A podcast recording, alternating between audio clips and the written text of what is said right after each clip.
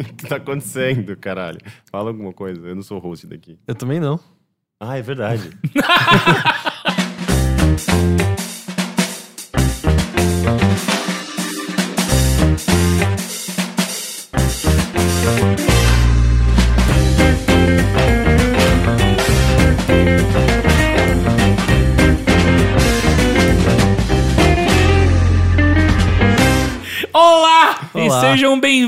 ao primeiro bilheteria, e não só primeiro bilheteria, primeiro podcast do ano do Overloader. Sim, 2017, pra caso você esteja ouvindo isso muito no futuro. Caralho, já pensou?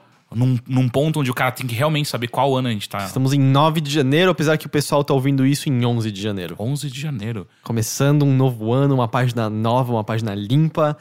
Uma eu acho que, acho que já tá, tá meio sujinha, mas... Tem um pequeno rabisquinho já É. num cantinho assim, mas dá pra, dá pra salvar ainda, dá pra É, salvar. é um pintinho voador? Não, não, é mais uma, uma, Uma rasurinha. nuclear. Uma rasurinha, assim. um- Não, não, umas não. pessoas mortas no chão. Ca- assim. Caralho. O cara já desenhou bastante, então, É, né? eu, eu- pra mim não tá tão ruim assim 2017.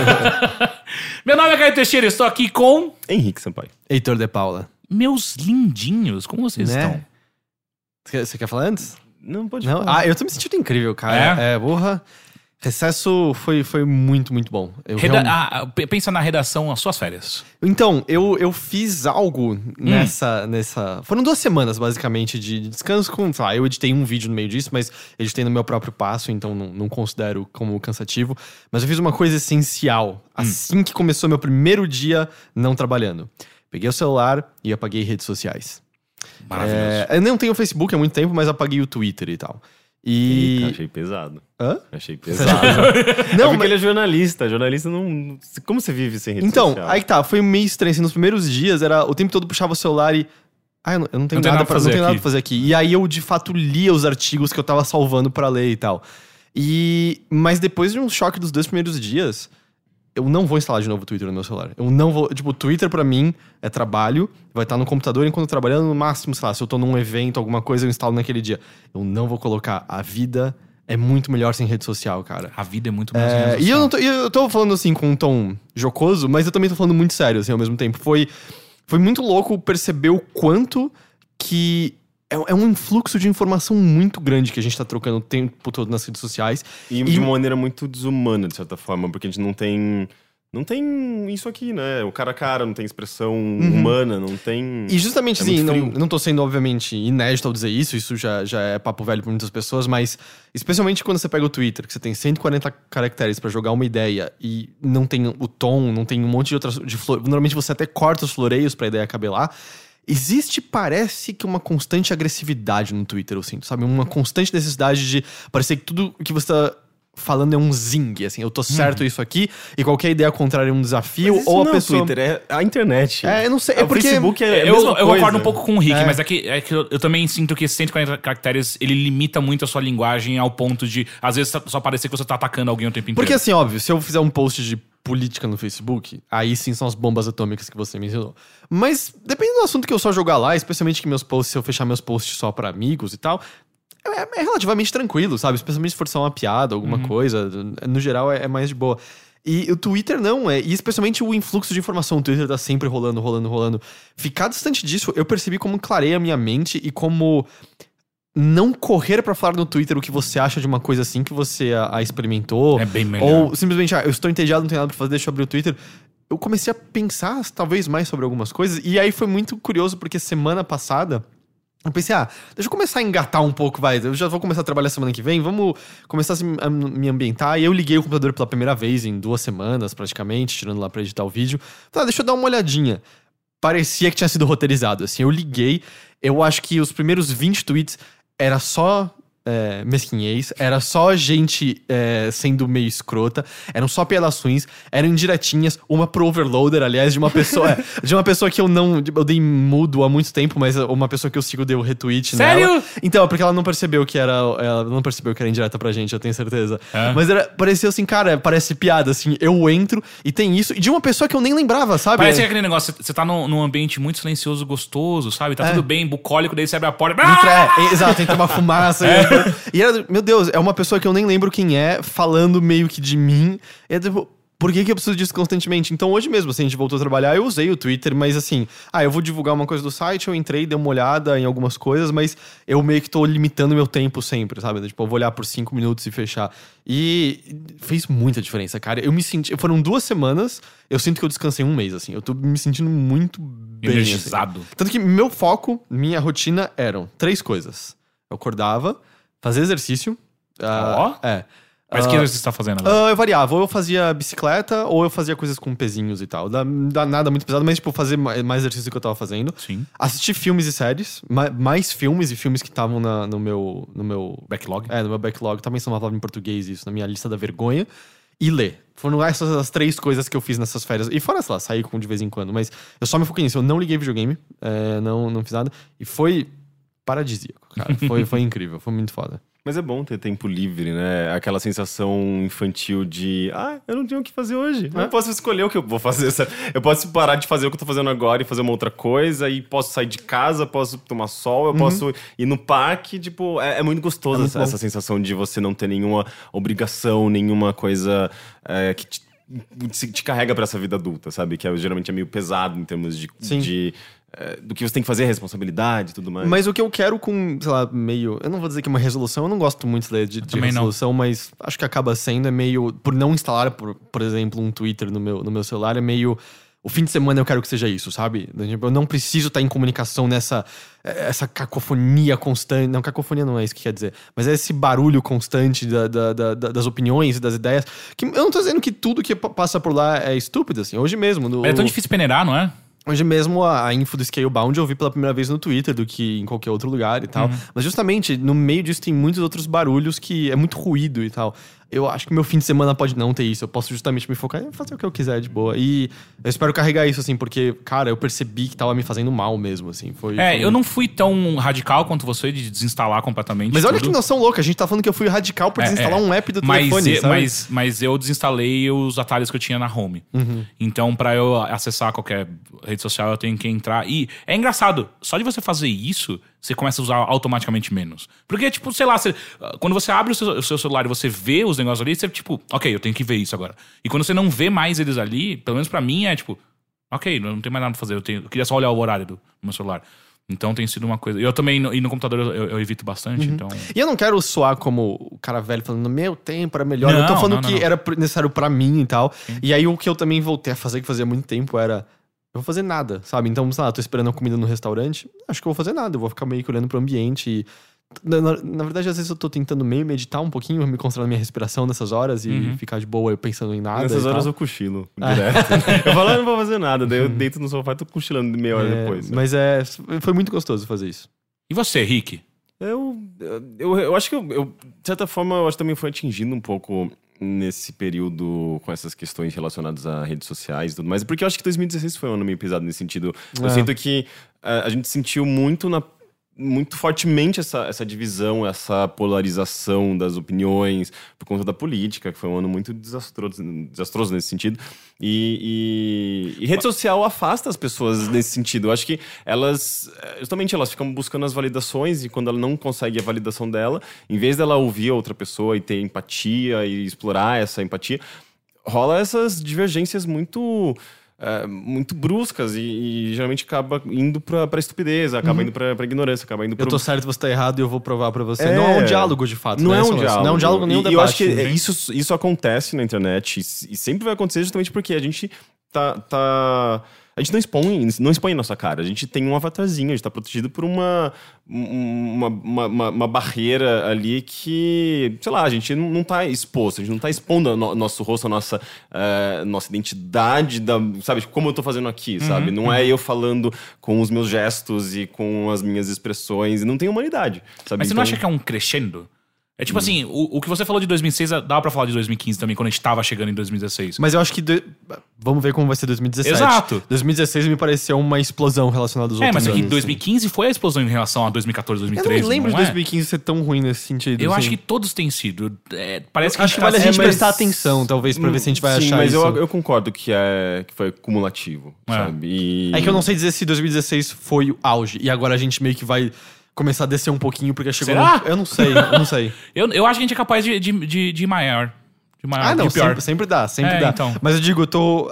Acho que vai ser interessante ficar observando atentamente isso, sabe? É que eu sinto também que talvez. Desde 2014, desde que a gente abriu o Overloader, eu tenho me questionado bastante sobre redes sociais na minha vida de uma maneira geral. E eu acho que por conta disso a gente acaba ficando mais sensível Talvez. a essas coisas. Talvez. É possível. Mas é estranho, eu não quero, por exemplo, deixar de utilizar, porque eu já percebi, por exemplo, eu saí de um grupo que eu era que era bem forte no começo desse ano pra mim, sabe? Tipo, eu tava sempre presente lá, conversava com as pessoas, mas por conta até, tipo, de, de questões particulares, eu saí desse grupo. E por conta disso também perdi- eu perdi muitos contatos, sabe? Eu deixei de falar com muita gente e nos últimos meses desse ano eu falei, ok, eu acho que eu tenho agora quantos amigos? Dois? Três? Sabe? então é meio esquisito, assim, é... Mas ao mesmo tempo eu tô tentando redescobrir, eh, digamos, outros núcleos sociais, sabe? Então, eh, eu, eu sinto que eu não necessariamente nece- dependo do Facebook pra isso, mas ele, ele ajuda. Ele é um nesse sentido. facilitador em É. muitos sentidos e tal. Então- Mas eu também foi, foi um, um momento de eu. Logo antes de começar o recesso, eu entrei nele e falei. Ou tá na hora meio que de apagar. Fazer uma limpa. É. E, e não uma limpa assim de tô bravo com essas pessoas. Eu fui olhar, por exemplo, ah, eu tava amigo, sei lá, de um monte de gente da faculdade ainda. E eu não desgosto deles, mas essa altura faz. Sei lá, acho que cinco anos que eu Não literalmente não, palavra. falo com eles, assim. Ah, não é. Sabe, eu saí da. Acabou a faculdade e muitos deles continuaram no meio acadêmico, foram fazer mestrado e tal. Minha realidade virou outra e, meu, sei lá, eu ainda lembro com certo carinho a, a época da faculdade e tal. E a única maneira de manter isso é tirar do Facebook. É, não, eu posso que se a gente parece pra conversar, eu ainda gostaria, pelo menos de alguns deles, mas é meio. Não tem mais nada a ver com a minha vida e eu não vejo mais valor em ver o que eles estão fazendo da vida deles, sabe? Não tem mais um afeto tão grande pra, tipo, ah, ele tá namorando, ah, ele vai ter um filho. É meio. É, esqui- é invasivo, É, né? É invasivo, só- tipo, de uma forma. Não que você tenha feito é, é, intencionalmente de É. entrar lá, mas aquilo tá expondo a vida daquela pessoa e você. Você se sente estranho observando Sim. de longe, né? E eu não ligo, não no sentido, sabe, eu quero que se foda, é só. Não, é meio neutro, eu não ligo pro que tá acontecendo na sua vida, porque você não faz mais parte da minha, sabe? Tem milhares de outras pessoas tendo filhos todos os dias, eu não as conheço, então não significa nada pra mim. Eu já conheci você, eu não conheço mais. Então, eu fui, apaguei, e eu admito que na hora foi meio. Parecia o último laço com esse, com esse tempo, sabe? Com essa realidade. E, e é uma coisa muito física, não é só uma questão de a gente se distanciou. Não, eu vou apertar um botão, desfazer amizade. E eu não vou mais lembrar que você existe provavelmente daqui a um tempo. Porque as É, fotos você lembram você. isso, e ou você pode mandar uma mensagem e falar, oi, sumido. Mas aí parece que eu quero comer. sexo, É, se você quiser transar, você faz isso. É. E aí eu só apaguei muita gente do passado que não fazia mais sentido. E, e foi, foi, acho que também libertador, assim. E eu acho que são coisas que.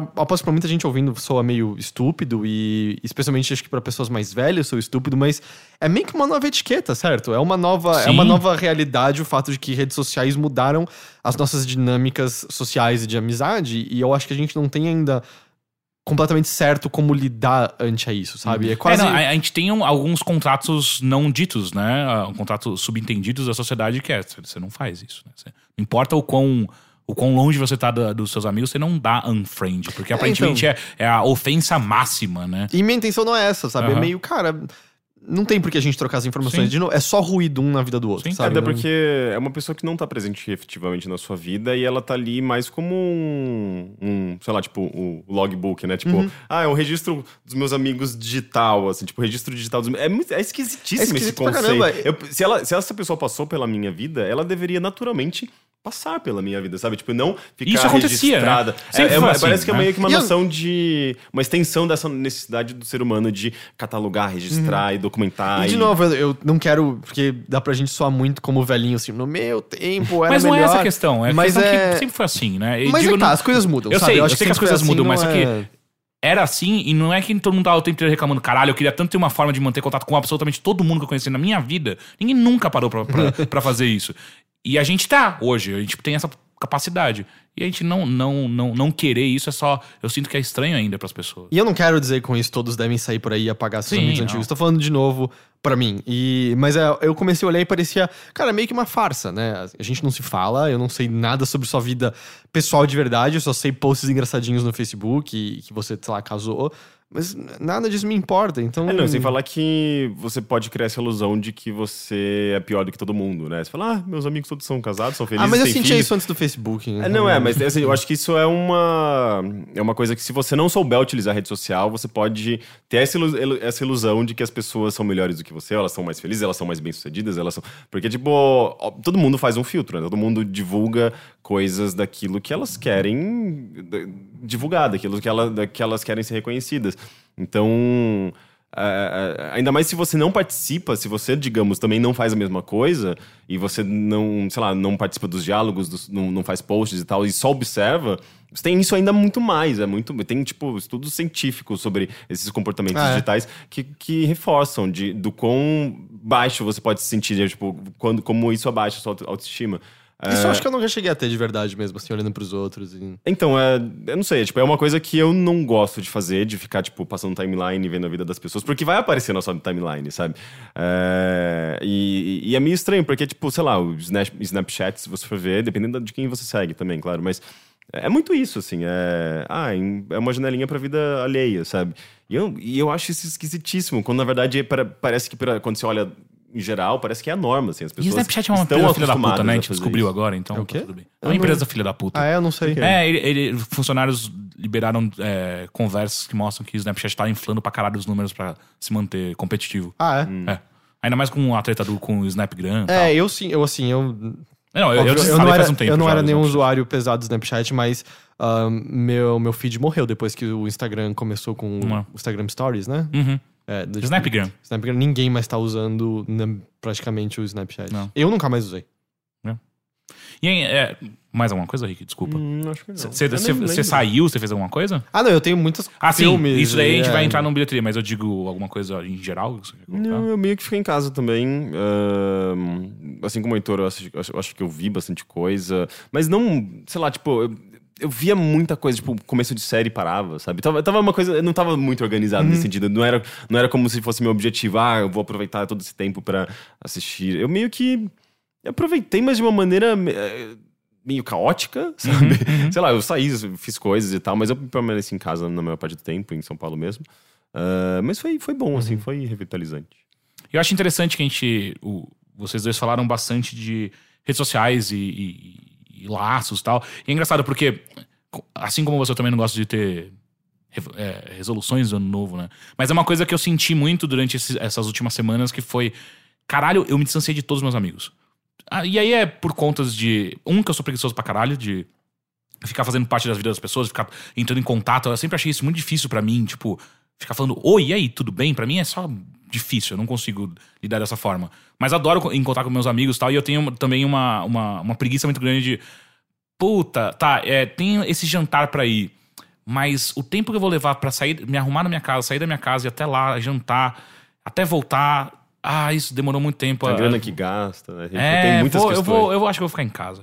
E aí, com isso, eu, eu percebi que eu fui automaticamente afastando meus amigos, né? Porque. É meio que uma inércia, né? Fica É. muito confortável. É, de- e, e uma hora seus amigos param de chamar, porque, tipo, você não vai em nenhum lugar, eles não É, mas é o, mais. o lance é que manter amizades custa. Tempo, Exato, exato. paciência, dinheiro, sabe? Tipo, custa muita coisa. Se- vai, vai da sua vontade, da Uhum. sua, sei lá, tipo, tem uma, uma, uma série de coisas, eu acho, que envolve você manter até, manter, até porque a gente conhece muita gente e a gente precisa dedicar esse tempo, distribuir esse tempo para essas muitas pessoas, Uhum. ou poucas pessoas, mas, enfim, tipo, esse, esse, esses diferentes grupos. E é muito complicado gerenciar isso. Sim, e. E, e para mim, nos últimos anos, foi muito fácil simplesmente. é, eu, tô, eu tô ok em não encontrar com essas pessoas. E, e- e- e não fazer parte da vida delas de fato. E aí, na- nas últimas semanas, eu, não, não, não, acho que eu quero voltar. E o que, o que foi um empurrão final pra eu, tipo, realmente. Ok, eu, eu- vou tomar pra mim que eu preciso me esforçar mais pra encontrar com as pessoas. Foi um artigo que eu li, que foi um cara. Na verdade, foi, foi um infográfico que um, que um cara fez, utilizando dados baseados em métricas e, e médias de- de- de outros estudos e por aí vai, que ele fez visualmente quantas vezes, como é que era? Quanto. é, A primeira coisa que ele fez, acho que foi quantos natais, natais você tem pela frente ainda. Ah, eu vi esse negócio. É. E aí depois ele aumentou isso pra várias outras coisas. Quantas várias vezes outras mais coisas. você vai ver seus pais se você mora Exato. fora da cidade? Quantos mais shows você vai ver? Mas como assim, mais prevendo? É, por- É, porque, porque, ele assim, faz, se você por tem exemplo... até 70 anos de vida. É, ele faz, por supondo. exemplo, ele fala, ah, eu moro fora da cidade dos meus pais. Então, eu vejo meus pais agora uma vez por ano.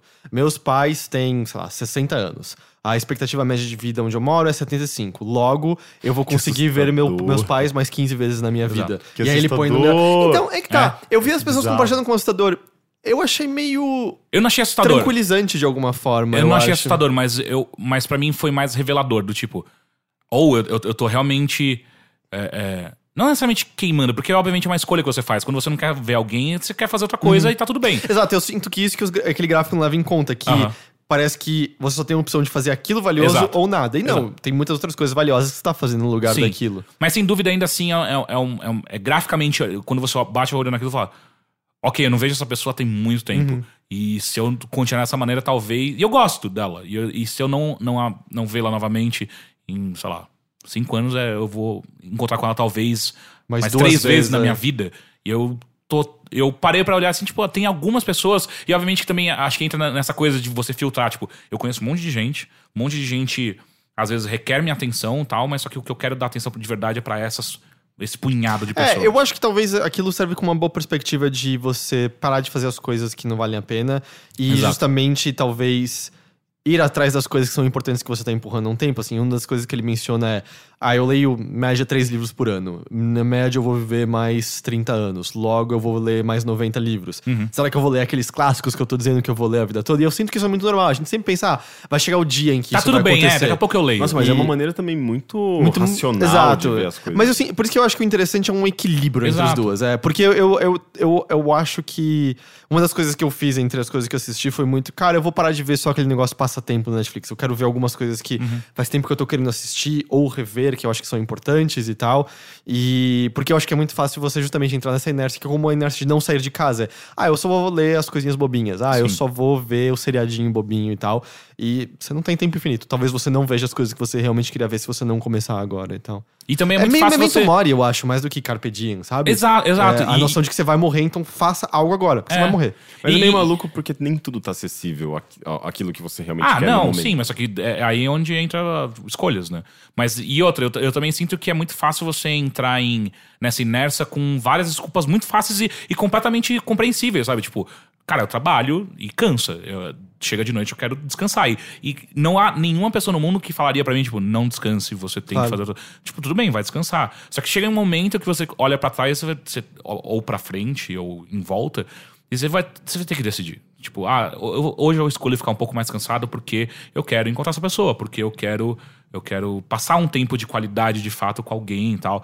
Então, Pra mim, essas semanas foram muito pra isso, pra tipo, eu chegar finalmente nessa conclusão de que não adianta eu, eu, eu ficar meio, ah, que chato, eu, eu queria estar vendo mais pessoas, essas pessoas aqui e tal, e não fazer nada a respeito. Esperando Eu que eu- sinto- em algum momento algo ia acontecer pra gente se encontrar. E não é algo ativo meu mesmo. É, o lance Essa que você, conclusão- tipo, por mais que você diga, di- di- digamos, é, precise fazer algum esforço, pelo menos no início, sabe? Se fala, tipo, ah, eu preciso encontrar essa pessoa. Daí isso envolve, digamos, um esfo- esforço de você se arrumar, sair de casa, não sei o quê. É, por- às vezes você nem, nem tá com aquela puta vontade de ver a pessoa, mas você faz isso. Quando você, tipo, de fato, encontra a pessoa, tem aquele momento legal e conversa e rola, tipo, um momento bacana e tal, esse esforço, tipo, é- ele é esquecido. Aquilo não se torna mais, não se tornou mais, não é, eles não se torna mais um es- esforço, né? Tipo, aquilo é gratificante, é gostoso. Então, é, é, é, e eu acho que numa próxima vez vai deixar de ser um esforço. Então, tem- então é legal, acho, eu acho que justamente talvez essa. é, é, é, nutrir essas amizades e, e fazer com que elas floresçam, porque vai deixar de ser dif- difícil, vai, vai ser mais, mais fácil e mais natural você encontrar as pessoas. Porque uma coisa que eu, eu me peguei pe- lembrando muito é a quantidade de momentos tediosos que eu tive com amigos que hoje em dia eu não suporto isso acontecer. Sabe, de tipo, você tá sentado do lado de uma pessoa que você combinou de sair e não tem mais assunto. Acaba, às vezes acaba, acontece, é- é, não tem como. E como quando eu era jovem era totalmente normal, duas pessoas deitadas num gramado olhando pra cima, tipo, nossa, que chato, né? Não tem nada pra fazer. E por mais que esse não seja um momento legal, ele faz parte da interação humana, né? Você não Hoje tem nada Eu queria muito estar sentado, deitado num gramado. Exato. É, é, é, e, e é muito pra mim tem sido. Eu preciso superar isso, porque ao mesmo tempo fica aquele negócio, é, tipo, eu quero tá fazendo uma coisa, eu quero tá. Eu tenho outras coisas pra fazer na minha vida além de ficar assim, assim, calado do lado de uma outra pessoa. Mas é, entender que nenhuma. Não, não, não tem como 100% das vezes você encontrar com pessoas assim, incrível e divertido. E assumir isso como. Não um risco, mas tipo, ah, é uma verdade, uma realidade vai acontecer. Eu sinto que parte das conclusões que a gente tá chegando são as mesmas que a gente chegou quando a gente desenvolveu o sujeito romântico pela primeira vez, né, Matheus? É basicamente Que que é o, é o. É o Wilhelm, o jovem Wilhelm, é isso? We- Que chama? Wilhelm Meister, é. Basicamente o livro é sobre ele ter que decidir coisas e entender como sujeito romântico que ele não pode ter tudo e sem seguir. É. Mas tamo aí, tamo chegando sozinho, né? É. Sem ler, esse cara, a gente tá indo lá. É. O que prova que a inteligência humana caminha pra um só lugar. Exato. É tudo cíclico. A gente fez uma Aufhebung agora. Eu não sei o que é isso, mas ok. É o. Caramba, como é que é mesmo, Matheus? É o movimento. tite- te- Tese, títese, antítese. Não, como é que é? Tétano. Síntese, é o movimento de síntese. Ok. Aí explicou tudo, assim, eu entendi completamente agora. Mas, mas só pra complementar uma última coisa que eu achei interessante que- que- do que você tava falando do- sobre Twitter e Facebook e a quantidade de informação que, que a Antes gente... da gente fazer um corte, porque a gente precisa fazer blocos. Sim, ah, ah, que eu tava lendo um artigo muito interessante sobre como. Não é um estudo ainda é, é, aceito pela comunidade científica de uma maneira geral, é simplesmente um estudo que apontou algo interessante, que talvez pesquisando mais dá pra explicar algumas coisas, que é ah, a nossa consciência, ela, segundo esse estudo, ela não é o objetivo da nossa mente pensante. Ela é simplesmente uma, um produto aleatório da, da nossa capacidade de, de pensar. Porque, segundo esse estudo, a nossa mente caminha eternamente em direção ao. ao como é que chama? A, a- é igual o universo que tá o tempo Expansão? Expansão, sim, mas só que tem um nome pra isso que é entropia. Que a nossa mente está em entropia, então, na verdade, esse estudo chega à conclusão de que o. A gente tá cada vez maior nossa mente? Sim, a gente tem cada Mas vez mais informações, mais coisas acontecendo. Isso diz? Não, não, não, não. Cada pessoa. ob- Obviamente que no final a, a raça humana de uma maneira geral, mas isso aponta pela quantidade de informação que cada vez mais a gente, a gente recebe, e não só recebe, mas co- como, também processa. E a nossa, o- a nossa racionalidade vem a partir disso. O que É, isso. o cérebro é plástico, né? Ele se adapta de acordo com o contexto. Sim, e se o contexto envolve justamente muita informação e é, muitas pessoas e, sabe, sempre em, em- em excesso, como é que o cérebro tá lidando com isso necessariamente? Como que a gente, o quão diferente a gente é, o ser humano de 2016 é do ser humano de, dois, sei lá, de 1500. sabe? Então, só que daí a- o que fica a questão é: ok, se a gente tá tendo o mesmo caminho do universo da entropia, significa que em algum momento, sei lá, se a gente vai estar vivo A gente ainda vai como raça explodir. humana- Não, é o exato oposto. exato oposto, caralho! A entropia é quando você tá se distanciando de tudo. Em Hum. algum momento a gente não vai mais pensar, porque a gente não vai. As, as nossas ligações neurais, elas não vão simplesmente ser capazes de chegar em A um estar ponto a outro. distante. Não, mas isso quer dizer que o nosso cérebro tá crescendo. Não é o cérebro A crescer mente, fisicamente, cara, a é, a- é as ligações neurais. Não tem nada a ver uma coisa com a outra. Mas Ah, ligação ele- neural tá no cérebro. Sim, mas só que a, a capacidade que a gente tem de fazer essas ligações, ela, ela é finita, mas só que. Oh, caralho. Eu, eu não- eu, não- eu não sou o- o- um, um, um, um neurocirurgião, tão pouco estava envolvido. É que na minha né? cabeça isso tem, tá muito relacionado Não é fisicamente. tipo, não, não é isso que eles estão querendo dizer. Eles estão querendo dizer a capacidade nossa de fazer ligações de informação. E uma hora vai ser tão longe uma coisa da outra que a gente tem que ligar que a gente simplesmente não consegue mais pensar. Achei interessante. Perigoso. né? Eu disse eu te avisei que ia dar problema. Palavras de um homem. Eu tinha uma vida não perfeita, nada fora do normal. Agora só quer internet, só quer rede social. Os 5 mil amigos. Tem várias curtidas, sua página estourada. Mas deu um vacilo, sua mulher descobriu. Pegou suas conversas e a sua casa caiu. Voltando à normalidade, É? Né? Hum. Esse é o bilheteria, né? A parte que a gente fala de cultura e por aí Normal. vai. Não, não apenas nos tornando românticos, é isso? Não, sujeitos românticos. Sujeitos nós, românticos. Nós somos há muito tempo. né? Ah, A gente já, já é. A gente já desde que nasceu, é. desde que nasceu? É. Sério? Sim, a sociedade atual é feita de sujeitos românticos. Ah, ah. Não, ne- não nesse sentido. É isso que eu ia perguntar. é feita de sujeitos. Rom- rom- românticos ou romance é um negócio que tem muitas inter- interpretações e leituras, né? Tipo, pode ser justamente essa coisa, sei lá, um romance na literatura é um, é um livro de não sei quantas páginas, mas, tipo, uma novela romântica é uma novela, tipo, de amorzinho. É, muito mas é que a novela romântica, o, o, o gênero romance no cinema é tirado do gênero romance da literatura e meio que, vamos dizer, deturpado e alterado como uma das formas que ele se aparecia e virou sedimentado da maneira como se entende amorzinho melado na novela. Sim. no- É, mas eu, eu não sei como ele chegou aqui. Mas o que eu quero saber é você, Henrique. Eu assisti Assassin's Creed hoje. É, a gente quer muito saber. Eu quero muito saber como foi isso. Foi meio, meio inesperado, porque eu não.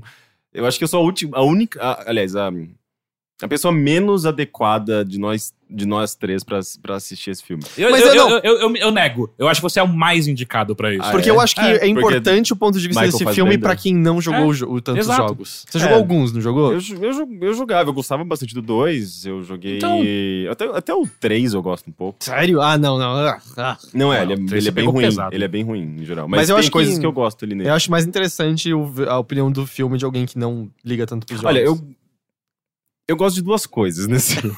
Vamos lá. Aparece a bunda do Fassbender. A primeira dela é que o Fassbender passa mais tempo descamisado do que com a roupa, a túnica de, de assassino. Ele- Ok. E ele tem um peito É, muito você bonito. já sabe o filme é de qualidade quando esse é o ponto número um. Selling point, É, né? é. Isso é o 50% eye candy. das qualidades do filme. É, eye- eye- em, termos de eye candy, pra mulheres heterossexuais e homens homossexuais, eu acho que ele é nota 10.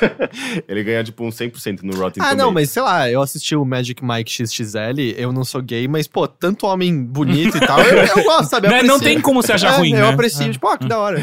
E Parabéns pra eles, né? Aliás, esse filme é muito legal. O 2, você diz? É. Eu não assisti É bem ainda. divertido. Inc- inclusive, é, vocês me deram o DVD. A É, Nina a me Nina, a Nina comentou isso. Tá, tá lá em casa, eu preciso ver ainda. é bem divertido. É porque eu acho que eu, eu, nunca mais assisti um DVD, um, aliás, um DVD, um Blu-ray. Então eu não sei nem, tipo, o PS4 lê Blu-ray brasileiro? Caralho. Ah, bra- ah, tá. agora é brasileiro. Não, o seu lê com certeza, porque o seu é brasileiro. ah, é verdade. Tá, eu, eu preciso assistir. Porque ele tem trava de região pra filme, eu acho. É? Ou isso ah, é não, três? tem sim, porque eu já comprei um Blu-ray fora, eu acho. Eu tentei rodar. Ou foi o PS3 que eu comprei um DVD. Eu não lembro, enfim. Tá, Exato, quem usa mídia física? É, então, é que eu, nem, eu, eu falo DVD quando eu quero me referir a Blu-ray. Mas enfim, é, a segunda que eu- coisa que eu gosto dele são as passagens aéreas, que devem durar, sei lá, tipo, uns 10 minutos de filme. Caralho. Porque Mas é quase como se fosse quando você sobe no jogo e olha do ponto de vista da É, é, assim, tipo, sempre, sempre, sempre que o personagem do presente vai entrar nas memórias, é, que se passa na Espanha, em 1500, alguma Ah, coisa. só, só uma, uma questão. Hum. O filme se passa em algum momento dentro de um jogos, jogo? Não, é uma história Tá, original. ok. É, sempre que ele volta pro passado, lá vai o drone viajando lá pelo, pela, Ah, mas não é girando. Madrid. Não é girando nos Não é, jogos. não é o. Eagle uh, View, não. Não, não, mas é tipo, é, aparece a águia, inclusive. É, Hum. é tipo, sempre quando ele va- volta, vai pro passado, vai essa, esse plano aéreo de uns, sei lá, 20 segundos. a águia em 3D voando na sua frente lá. E o 3D do filme é péssimo. assim, Ah, tipo, é? não tem nenhuma razão pra ser em 3D. Tipo, é um filme 2D Ah, é? vai, Pô, vai, vai tentar fazer uma, um drone voar atrás de uma águia, caralho, de verdade, pra você ver Não, como não, eu não, eu não tô falando 3D CG, eu tô falando 3D, 3D tipo da óculos estereoscópicos. Ah, sabe? tá, tá, tá. É, é, Ah, isso nem não faz conta, nenhuma né? diferença, sabe? Tipo, é só um negócio, um peso de plástico na sua cabeça. É, mas é tipo, é, é bonito. É tipo é uma propaganda do History Channel, sabe? Esses momentos de, de passagem aérea. Ele assim, é mas bastante amarelo, eu tive essa impressão. ele é muito trailers, né? amarelo. Eu, no começo do filme eu, eu ficava, gente, é, a gente voltou pro PlayStation 2, assim, sabe? Porque é, é muito, muito marrom, assim, tudo muito marrom. É, e muito aqueles, aquele, aquela é, é, padrão de cor azul e laranja também, assim, o tempo todo. Até porque, tipo, é coisas antigas e coisas modernas. Ele, né? a moderna vida azul. É, sim, exatamente. Ok. E eu acho que acaba aí o que eu gosto desse filme. Porque. Qual que é a história do filme? A convenhamos, a história de Assassin's Creed é, é meio, é meio dolorosa. Como assim né? meio, cara? Pode, pode ir fundo. É, é, é difícil, assim, Ah. são muitos elementos, é tudo muito misturado e tem aquela coisa do criacionismo que é meio difícil de. de- de- sabe, tipo, É, no eles universo- consideram Não uma. é criacionismo, mas é que assim, no universo deles é como se fosse uma raça superior, quase meio Não, alienígena, cara, eles consideram que um, um artefato da Bíblia existe de verdade, sabe? mas usado por esses É, meio alienígenas. alienígenas. É. E aí Sim. Adão e Eva roubam esse artefato, Sim. E aí meio que assim que a gente ganha a liberdade É a maçã. nossa. É a maçã, é verdade. Mas É. tem outros artefatos também. É, não, mas aqui- a, a primeira é, é o maç- a maçã do Éden, né? É, mas tem vários, vários, Sim, vários. sim, tem um sim, cetro, não é? O, cetro, o cetro é usado por. Pelo Papa? Não. É pelo Papa, mas aqui quem usava isso na. O ser iluminado não era Poseidon? Não sei. Deus, vai Mas é- muito mais não, longe mas do que é- eu então, Não, mas não, nos porque- jogos o que acontece é que todas as figuras históricas fudidas Exato. tinham algum artefato em algum momento. Sim. Não, e outra, porque também os deuses que a gente coloca, deus gregos, é- são esses seres. Na verdade, então Nefertiti Ah, é verdade, é verdade. é, é um alienígena. É, é assim, Nefertiti não era só eu- uma rainha do Egito? Sim, Eu tô pensando em Afrodite? talvez. Ok. Eu sinto que nos jogos a gente consegue aturar melhor o, essa, essa lore. É claro, porque uma tem- parte do tempo você tá jogando. Exato, você tem É. mecânicas e a história é a piada. É a mesma coisa Resident Evil. A gente gosta da história porque o jogo era super divertido. Sim, sim, mas o, o, o jogo lida com a- a- a- esse absurdo que é o universo dele de uma maneira menos. Não sei se séria, mas uma maneira que, por alguma razão, a gente consegue abstrair melhor e, e- e- e- você sabe que está brincando com a história de uma maneira. Novamente, absurda, mas é, divertida de alguma forma, É, sabe? ele, ele É. e vai assim, os piores é quando ele se leva muito a sério, que é, por exemplo, o 3, mas quando de repente você é um empregado da Ubisoft entrando no ânimos pra criar filmes pra ela, você, ah, ok, ninguém tá se levando mais a sério nesse negócio. Então, é, eu sinto que o jogo ele tr- trata é, a, a lore dele de uma maneira mais interessante. O filme se leva muito a sério. Ele quer explicar tudo, explicar de uma maneira científica, a ponto de falar. Uma personagem cientista, que eu nem lembro o nome. A Marion Cotillard? É, ela chama Sofia, se eu não me engano, mas é a atriz que tava, eu acho que em Macbeth, que é do mesmo, é o mesmo diretor do Assassin's Creed. É, eu acho que o Fassbender também tava em Macbeth, se eu, não- se eu não me engano. É, ela, ela é essa personagem cientista e tal, ela, ela tem uma presença, digamos que forte no filme, mas uma atuaçãozinha básica, assim, como todos os outros atores ali. É, ela, ela fala coisas absurdas, do tipo... A violência é uma doença. Eu quero curar essa doença como, é, sei lá, tipo, cientistas querem curar o câncer. Que? E, tipo, é Que? uma- é uns- são umas coisas tão E eu curaria isso com absurdas. matando outras pessoas. Não, e às vezes eles, eles injetam umas coisas meio absurdas do tipo, a violência é uma doença, tipo, e fala, tá, pra onde eles Nossa, estão é, indo? uma, é uma música do Toninho da Gatorra, de repente. A violência não é natural. E, e daí eu fico pensando, tá, o que, que eles vão fazer com essa ideia, com esse argumento absurdo? Nada, eles não fazem nada, eles não desenvolvem, assim, é, é basicamente só pra mostrar que, ah, eu não gosto de violência, e por isso que eu- é, eu- essa é, é, é- é- é o meu motivo pra desenvolver essa pesquisa de um trilhão de dólares pra criar esse ânimos. Esse e é um Batman de outra pessoas- realidade. Os pais morreram num beco, em vez de combater o crime, ele. A doença, a- aliás, a, a violência é uma doença. Eu vou É. acabar com isso. e ele tem muito dinheiro pra Não, é, executar tipo, a ciência de mentira A dele. tentativa dele, de, ab- de falar alguma coisa sobre violência e sobre é, free will, que no caso é livre-arbítrio, é, é risível, assim. É, você vê que ele, ele justamente ele tá tentando en- encaixar algum tipo de pensamento no filme e E, não aí, vai pra acabar lugar com a algum. violência, a gente viaja no tempo e usa facas que saem do pulso pra matar um monte de Não, gente. isso que não acho tem como engraçado. você parar uma É pessoa ser muito- violenta sem ser ela morta. é muito contraditório, assim. Ela, fala, ela justamente ela tá fazendo uma pesquisa sobre violência e e meio que para como uma tentativa de, de acabar com a violência no mundo, que já é um- uma coisa Mas, mas absurda. esse é mas, o... mas a, a abordagem, não necessariamente da personagem, mas o filme todo é centrado em violência, sabe? Tipo, é, é, mesmo o, o lado, digamos, do bem é, faz, utiliza, utiliza a violência, que é o que é essa, é, o lado. o uma coisa que a gente sempre questionou na própria série Assassin's Creed. O filme carrega isso e sem, sem dar nenhum tipo de, de explicação, assim, é simplesmente... Ah, ah, são duas facções aqui. Mas é, qual- é qual o é o PCC e o? Comando Vermelho, sabe? Tipo, não faz nenhuma diferença. Mas peraí. Ah, templários e, e- Não, eu sei, mas é que PCC assassinos. Comando Vermelho... Eu acho que não é bem essa comparação que a gente deveria fazer. Especialmente, Eu- eu especialmente acho- nessa semana. É, é, eu acho que não é. É porque veio agora por causa do... Mas enfim, qual é o objetivo de fato? Tá. O personagem do Fassbender, ele é um, uma pessoa... Ele, Prisioneiro, não é? ele é um prisioneiro que foi condenado à morte porque ele matou... porque ele matou um, um cafetão. X, assim, é solto isso no filme, assim, tipo, eu acho que é uma piada, eu ninguém riu, e as pessoas ficaram, oi? é como muita parte, muitas outras partes desse filme. É uma homenagem Mas- a Taxi Driver, isso. É muito esquisito. Ele, ele foi condenado e Abstergo meio que aproveita o fato de que ele vai ser morto pra eh, utilizar essa pessoa. Tipo, ele não existe mais, ele foi morto, teoricamente. Mas eles meio que resgatam ele antes da morte, de fato, pra que ele se torne essa, Cobaia. essa peça desse experimento, porque ele é a pessoa da mesma linhagem de não sei quem lá da, da Espanha, que que teve, que viu, visualizou ah, alguma coisa relacionada à a, a, maçã. Da, Maçã do Éden. Exatamente. Hum. Então eles precisavam acessar essa memória para ter essa informação. é, mas isso é bem como o jogo. né? É, exatamente. Só que o Animus desse. Que ele, que, eh, ele é introduzido a essa- esse, esse experimento, que eles utilizam esse Animus, que é um. A máquina que vai acessar as memórias genéticas dele. Mas acho que pra quem não jogou o jogo, isso é bem explicado no filme. É, assim, tipo, eles devem. Inclusive, a explicação tá nos 10 segundos iniciais. Sobe um letreiro, estilo Star Wars, Ah, assim. é? Ah. É, falando dos templários. não Cara, toda quê. vez que tem, não obviamente tem Star Wars, mas toda vez que tem um letreiro explicando isso, pra mim parece muito O, o, focus testing, que as pessoas falaram, não entendi, e ou então o de- desistiu, né? Tipo, não dá Mas, pra colocar isso no meio, mas pra mim sempre tem cheiro, focus test, plateia não entendeu, põe o letreiro pra dar contexto, porque as pessoas não sacaram. Não, mas, tá mas é meio bizarro porque, tipo, vem um letreiro, assim, tudo bem rápido. E, e o filme é basicamente sobre o letreiro. sabe?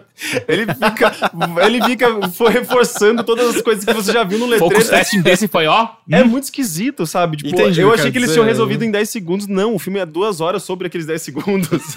é muito esquisito. Mas, enfim, ah, ah, e daí o Fassbender, o personagem dele, que é o esque- Carl, ah, ele, ele é introduzido nessa máquina que é diferente da máquina do jogo.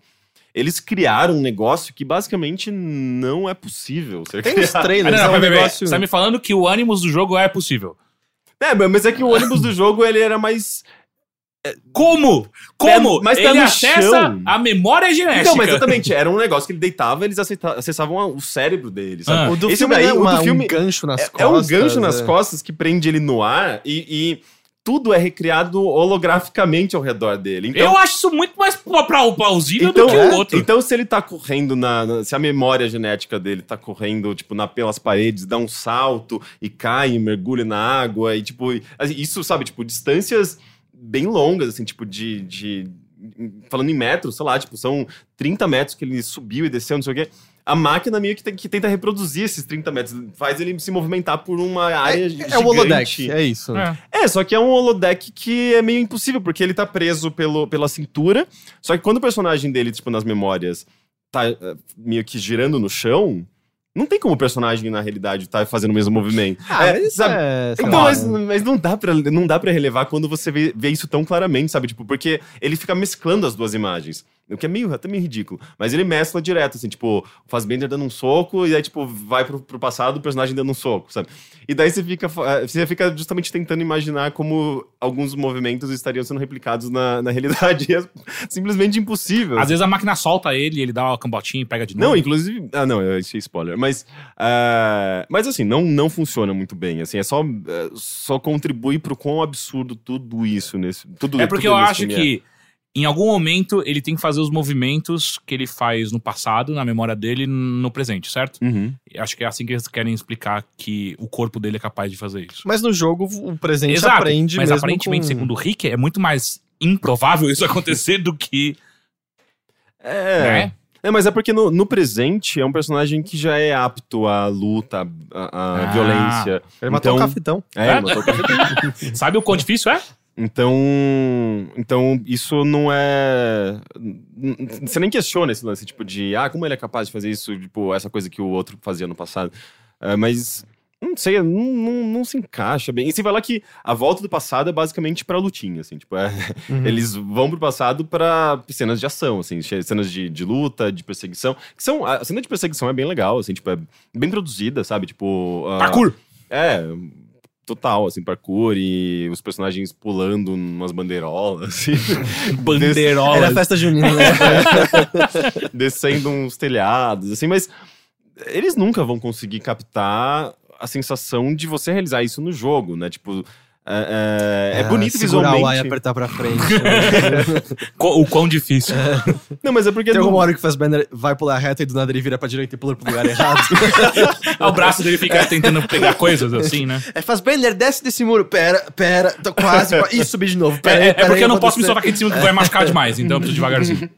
É é porque, tipo, no filme é, é só bonito. No jogo tem essa coisa, tá- tem o sentimento, tem a- o desafio. Não o ato, o de ato de desafio. jogar é uma outra forma de é, outra experienciar algo e camufla E daí- buracos que no filme ficam mais É, expostos. exatamente, porque se você tenta simplesmente replicar a experiência de jo do jogar da, da, da agência, é, você só consegue fazer, transmitir um pouco da estética, um pouco da, da, do movimento, mas não, não- sei lá, é, é a metade do caminho. Então, o filme inteiro, de certa forma, é a metade do caminho de tudo ali, sabe?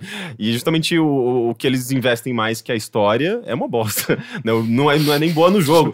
Ou seja, não, não tem como esse filme ser bom. Então você tá me falando que Assassin's Creed ainda não foi capaz de levar os videogames pro cinema. Não, ele foi, só não bem. Não, não, eu digo, sim. Como é, a história do cinema, da- das tentativas de adaptação de videogames pro cinema tem nos mas mostrado. vira, vira, Exatamente. vira não- sua não- boca pra lá, porque Far Cry tá aí, tá? Far Far Cry? Cry? Não, já existe filme do Far Cry. Então Foi é isso que eu tô falando. Ah, foi o Voebol que fez, né? Exato. Ah, é verdade. né? que inclusive anunciou a saída dele, da, da- da- anunciou o fim da carreira dele como cineasta. É, mas. não- não- a gente já sabia que não era um filme bom, até porque o, o filme. Ah, eu Foi- não sabia, porque assim, quando. Ele, ele estreou no final do ano passado e Uhum. as críticas nos Estados Unidos, pelo menos, que foi o que eu, quando, eu, Uhum. quando eu vi na hora, foram bem pesados. É que teve um problema porque eu assisti um pouco antes de. de, de- Não, eu- quando anunciaram Assassin's Creed, eu assisti um, um filme anterior do, do Fassbender, que é o Macbeth. Que é uma releitura do Que Macbeth. é do mesmo diretor, o Rick. É, do Exato, mesmo o mesmo diretor diretor, tá com o Marion Cotillard. e É, eu acho que a tá- produção inteira Exato, é e aí eu fiquei- a mesma. Ei, tipo, Macbeth é fudido, sabe? Aquele filme é bom de verdade. É, então, mas é porque Talvez é existe um uma projeto... chance- Até aí é o porque é um Duncan Jones, cinema- né? O quê? Até aí o Duncan Jones é bom. Então, E aí o Então, Warcraft é- aconteceu. É porque o, o projeto cinematográfico de Macbeth é, é bom, assim, tipo, é um filme é baseado em literatura e narrativa e cinema. é, é, tá, eu acho que você, você consegue adaptar muito bem li- literatura pro cinema. É, ambos Bom, não, compartilham acho que é mais a que mesma é base teatro. que é Não, peraí, é teatro além É. de tudo. né? É, teatro também. É, é verdade, é. Macbeth é teatro, né? É, mas é, pra videogame é sempre muito mais complicado, porque a base do videogame não é a narrativa, É, sim, sim, como é o teatro, como é a literatura. É, E até é- os jogos que a gente considera ter boas histórias, imagina o filme de Gone Home. A Imagina o filme de uma Last of Us. de um quarto pro outro não o tempo é a mesma todo coisa, pegando. não é Filme de Last of Us. né? Esse eu acho que é um dos que mais funciona porque a linguagem dos jogos da Naughty Dog é cinema. já. É, já Ah, é bem boa. Eu acho que f- esses são os que. Eu acho que, na verdade. Mas parece que a impressão que dá é que eles são desnecessários, né? Porque o videogame É, já, então, tem, já tem uma carga de cinema Eu muito acho que o forte. meu maior temor de filmes baseados em jogos da, da Naughty Dog, até saiu a notícia hoje que o roteiro do Uncharted tá finalizado, é desvalorizar os jogos até um pouco, talvez, assim, porque a gente vai perceber o quanto que a linguagem deles ainda tá muito calcada no cinema e não se aproveitando totalmente dos videogames. O Uncharted 4 foi, acho que, o que melhor voltou na direção de, ah, video- eles estão usando videogame de maneira interessante. Mas, Mas, Uncharted 2 podia ser um filme de ação, É. não sei quanto seria perdido no processo. Ah, ia ser, tipo, as pessoas iam falar que ele era o novo Indiana Jones. Como Ah, ia falaram ser mais que no rápido. videogame. né? ia ser mais rápido de fazer. É, Mas ia é, ser 2016 barato, foi o ano que mais teve adaptações de videogame pra cinema, né? A gente talvez. teve, teve o- eu sei que teve Warcraft. Warcraft, Angry Birds, Ratchet Clank, que passou Ah, batido, é, né? é. Eu acho que é, o Ratchet Clank foi muito esquisito, porque ninguém sabia que... E eles as, lançaram meio as que pessoas que juntos, não né? necessariamente Então, Sim, tem o- cenas do jogo que É. são, são É. cenas do filme. Mas tem, tipo, pessoas que não necessariamente jogam videogame, elas não, não se, sequer sabiam da existência de Ratchet Clank nos cinemas e já teve um lançamento muito pequeno, então é quase que um filme que a gente não considera. Angry Birds É. eu tinha esquecido completamente. Ah, teve o Angry Birds, que passou batido também, aparentemente. Mas fez um bom dinheiro, eu acho. Mas aí que tá, todos eles fazem um Hum. bom dinheiro. É, se você pegar o- a bilheteria global, mais venda de DVD. Não, mas o Warcraft, mas o Warcraft, se eu não me engano, ele, por exemplo, na China ele Foi China que, recuperou. que salvou, é. Mas ele não foi um filme extremamente lucrativo. Eu nem sei se ele chegou a ser lucrativo. Não, não, não. eu- Salvou ele, a China, tanto que vai ter o dois. Não, não, mas é que assim, acho que vai ter o 2 baseado basicamente no mercado chinês, mas não foi um sucesso por conta da China, não. Isso foi umas pessoas no começo especulando porque elas estavam putas que os críticos estavam falando mal, mas ele não foi bem nem por Então, conta mas da China. é, eu, eu, eu fiz uma matéria recentemente pra, Mundo pra, Estranho. pra Mundo Estranho Games e eu fui atrás dessas informações de é, tentar relacionar crítica, né, a, a recepção da, da, da mídia e, e a recepção do público, no caso, bilheteria, sabe? Não, raramente tem correlação, né? Então, não tem nenhuma correlação, assim, tipo, geralmente todos esses filmes, geralmente, né, quase, Cara, quase todas as Transformers histórias... sempre ganha muita grana os filmes, e... É, os filmes são execráveis, assim, em termos de crítica, eles são execrados, na verdade, em termos eh, pela crítica, mas eles geralmente rendem bem, sabe? Eu acho que tem um ou outro caso de eh, filmes baseados em, em jogos que não tiveram, eh, que não Ah, você tá lucraram. falando baseado em jogos especificamente. É, em jogos tá? especificamente. É, que não É, renderam um bom dinheiro esse- para as produtoras. Porque, às vezes, os filmes não são muito caros. É, eu acho que o Warcraft é um- uma exceção, porque eles são É, meio o caros. CG dele é bem... É, ele foi um filme Mas é, caro. os do VBO mas- eram super baratos e ganhava grana por conta de venda de DVD, pelo que ele falou, Hum, né? Entendi. É. É, mas, mas em o- geral, eles, eles rendem bem porque tem uma bilheteria global, é, não, você não conta só os Estados Unidos, né? E, sei lá, tem uma conversão boa, assim. Então, é, é- é engraçado, assim. A gente acha que são grandes fracassos, mas na, na verdade não, eles são sucessos É, comerciais. é, aí você fala, é é a gente acha que é um fracasso comercial, né? Tem uma diferença entre sucesso comercial e sucesso, ponto, né? Uhum. Mas, mas é, eu lembro de uma matéria faz um bom tempo pro Kotaku, mas era sobre os filmes do Resident Evil. Acho que na época, sei lá, tinha saído três filmes, agora vai ser o quê? O sexto? O sexto, o sétimo. É, e... É o último, É o último. Deus. É o último. E eu- todo mundo já. Porra, esses filmes estão uma merda e tal. Apesar que eu acho. Na época eu gostava do primeiro, sei lá. Mas é. Ah. Mas aí era meio que a Capcom falando, "Ô, esses filmes dão dinheiro pra cacete pra gente. Sim, Porque, então. é, especialmente, é, essa altura, cara, virou uma fórmula já, o efeito especial não é tão bom assim. É só. Teve é- um deles que até é- capitalizou em cima do 3D na época que ele tava em voga. E é né? só Não, e- uma e Mila 3D era Jovovich. bom. Era E é bom só uma Mila. Jovovich e aí eles repetem ela 20 vezes e acabou? E aí acabou a carreira dela também, né? Sim. Porque- agora ela in- interpretar a, a Chitara no. Cara, ela é igual a Stara, é verdade. É, ela quer interpretar a Chitara no filme dos Thundercats. Ela é igual a Sim. Stara. Ela é igual a Stara. Mas, Estou ah, inconformado, ela é igual a Stara. Sim, sim. Mas, é, mas é, é porque, tipo, pra Capcom, que é uma empresa de games, ela não, eu acho que ela não recebe. Eu não sei como que é a Ah, relação. ela de- recebe provavelmente porque ela tem os direitos sobre o. Ah, Assim, não, mas eu, eu fico pensando em termos de lucro anual da Capcom. O quão maior é com relação a, sei lá, tipo, a um estúdio de cinema de Hollywood. Eu não sei se é maior ou menor. Ah, eu não tenho a menor ideia. É, então eu não Eu sei acho que- também. Bom, todo mundo eu fala, acho- né? A indústria de games já Rende ganha mais, mais dinheiro dinheiro. do que a de É, Mas isso num montante, histórias. né? A gente não sabe montante, como é exato. pra, pra cada Porque, tipo, estúdio. a impressão que eu tenho é que, às vezes, sei lá, um Resident Evil, ele, ele rende uma grana boa pras empresas, mas parece pouco. Mas, às vezes, pra Capcom é muito, É, sabe? não, e também a Capcom, É, eu mas, acho que sei é lá, pra, pra Disney, pra ela, pra não é? Disney pode ser pouco, mas às vezes pra uma empresa do, do porte da Capcom Uhum. e para o mercado dela, aquilo pode ser um valor Não, bom. e pra sabe? Capcom eu acho que é risco zero, certo? Ela E se continua fazendo, e se continua fazendo porque tá dando dinheiro. É simples É, assim. exato, É, eles teriam parado, exato. assim.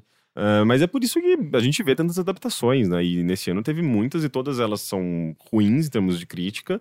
Ah, e eu acho que vai continuar sendo. assim, tipo, a gente tá, vem, tá- Já existe, sei lá, 20 anos de história de adaptações de games pra cinema. Eu continuo só não achando. Eu, eu acho que nem é uma boa ideia adaptar um filme pro É, cinema. então, eu, não, eu não vejo não- nenhum valor nessa ideia. Adaptar um filme pro cinema?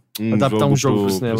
Eu não vejo nenhum valor na Não- ideia. Ah. é, eu acho que é só comercial mesmo. O, o apelo é muito comercial. Eu acho que porque tem um não, bom. Não, não, não, não faz Scott nenhum Pilgrim. sentido. Mas, Mas não é quadrinho, um jogo, né? Não, mas aqui ele é um filme sobre videogame, né? Tá, então, É, mas a ele é adaptado de um dele- quadrinho. É um quadrinho Exato. que faz referência a Uhum. videogame. Sim, então, mas é o melhor fi- filme com videogame que a gente já Assim, teve. é, não, Não, é mas isso, isso sem dúvida alguma. Ele absorve. é, a- Ele incorpora videogame de uma Sim. maneira muito brilhante. Ou sei lá, The Last Starfighter. The Last Starfighter é legal. É? Esse eu não conheço, qual que é? É um filme antigo, dos anos 80, do garoto que joga muito um jogo de fliperama.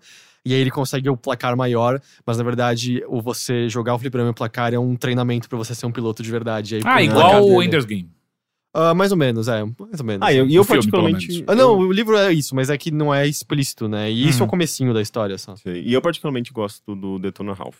Eu acho. Ah, eu, eu não Ah, suporto, eu não. odeio aquele filme. Dá não.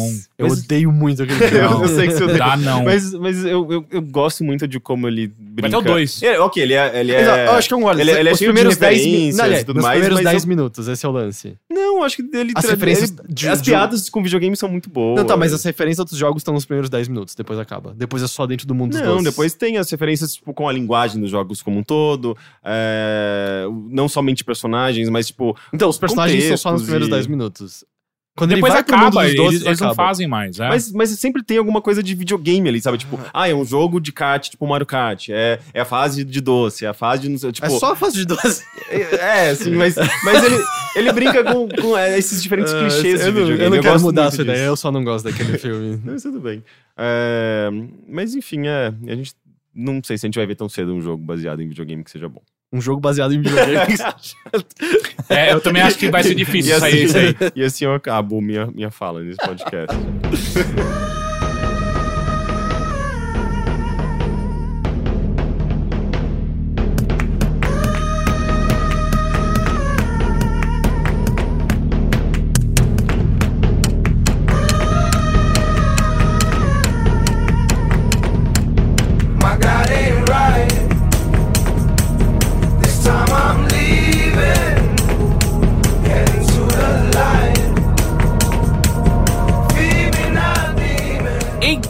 Oi. voando, flanando. Chegando nas alturas, dando oi. Que nem o drone de Assassin's Creed. E aí, o que você. Resumindo, porque você já É, falou que eu assistiu vou- coisa pra caralho. É, foi muita coisa. Eu vou tentar pegar as coisas mais legais e tal. Eu, eu tinha uma que eu queria conversar com você pra saber Comigo. se você viu o resto. Ah, Você viu a temporada de The Away? lógico que não. Eu não, ah, assisti- você parou? Eu, eu parei no quarto. Eu tô ah, no, você é, parou no Porque o terceiro é um bom episódio, aí o quarto é um lixo terrível. Eu acho que eu Ah. parei, eu, te- eu, eu terminei de assistir o quarto. Começa um lixo, mas depois ele melhora. Ah, é, não, né? eu achei um quarto lixo terrível. É, eu terminei de é. assistir. Foi por isso que eu parei de assistir, inclusive. É uma das piores séries que eu já vi na minha vida. Ah, é? Sério? É horroroso. Puta que me Pra quem, pariu. não, Não, mas pra quem a- não começou a assistir The, The o Ah, que caralho tá. que é? A série é- começa com uma garota ah, se atirando numa ponte. Ela é Ah, levada. sim, é meio. Tem uma coisa meio Assassin's Creed do tipo. que? Caralho. é só porque um corpo cai. Tem uma coisa a ver com Assassin's não, Creed. mas assim, Assassin's Creed no, no tipo de. Cara, vocês estão indo pra mesmo, pra esse caminho, vocês estão levando a Ah, sério. não, tudo é, é, não, exatamente. não, é cê- muito É que vocês não chegaram a pegar a parte da dança, né? Ah, eu, eu tô adorando a dança. Nossa, a dança é tão vergonhosa. Eu tô adorando a Mas bom, ela, ela é hospitalizada, ela tá viva ainda, mas o lance é que ela era uma garota que era cega, morou com os pais até uma certa idade, mas aí ela, ela se tornou cega por conta de um fatos X. misteriosos na vida dela, e ela sentia que desde então ela podia entender um certo chamado, e ela vai atrás desse chamado que ela acredita ser o pai, Ah, e no processo ela é raptada por um médico que estuda experiências próximas à morte, pessoas que tiveram experiências próximas à morte, e passou aparentemente um tempo nesse cativeiro com ele, ah, se libertando de alguma forma e estando de volta ao mundo, enxergando. E aí a série é ela reunindo um certo grupo de pessoas e contando a história dela dentro desse cativeiro. É, são duas timelines. né? É.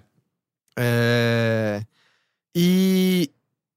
No começo até que é interessante, porque existe esse mistério e você não Uhum. entende direito que, qual o experimento que o cara tá fazendo com eles nesse lugar.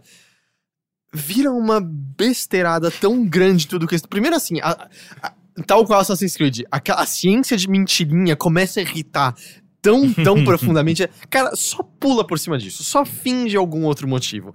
E depois disso, não é nem uma temática religiosa, é uma temática espiritual que alguém tirou da espiritual, bunda né?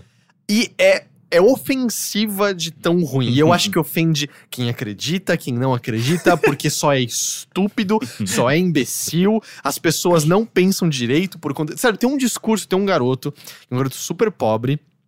Ele te- trabalha dois empregos, estuda. Ele conseguiu uma puta oportunidade pra ir numa faculdade com a bolsa. Latino. Ah, latino, com a, isso chegou a aparecer com a bolsa toda, Sim, toda sim, paga sim, e sim. E aí ele tá no dia lá pra receber um prêmio dele e a mãe dele não aparece, tá do lado de fora, bêbada e tal, porque a mãe dele é meio alcoólatra. Ele, porra, mãe, você nem apareceu, você nem tava aqui no meu momento, você ainda podia ter me envergonhado na frente das pessoas e tal. Ela faz um discurso. Você é incrível. O que você não tá entendendo, você não precisa disso lá dentro. Você já tá destinado a coisas grandes. Você não precisa se render a esse sistema que vai levar para os cantos. O, discur é, o discurso é meio você já está destinado à grandeza, o seu espírito já é foda, então você não precisa do sistema escolar e acadêmico para ser.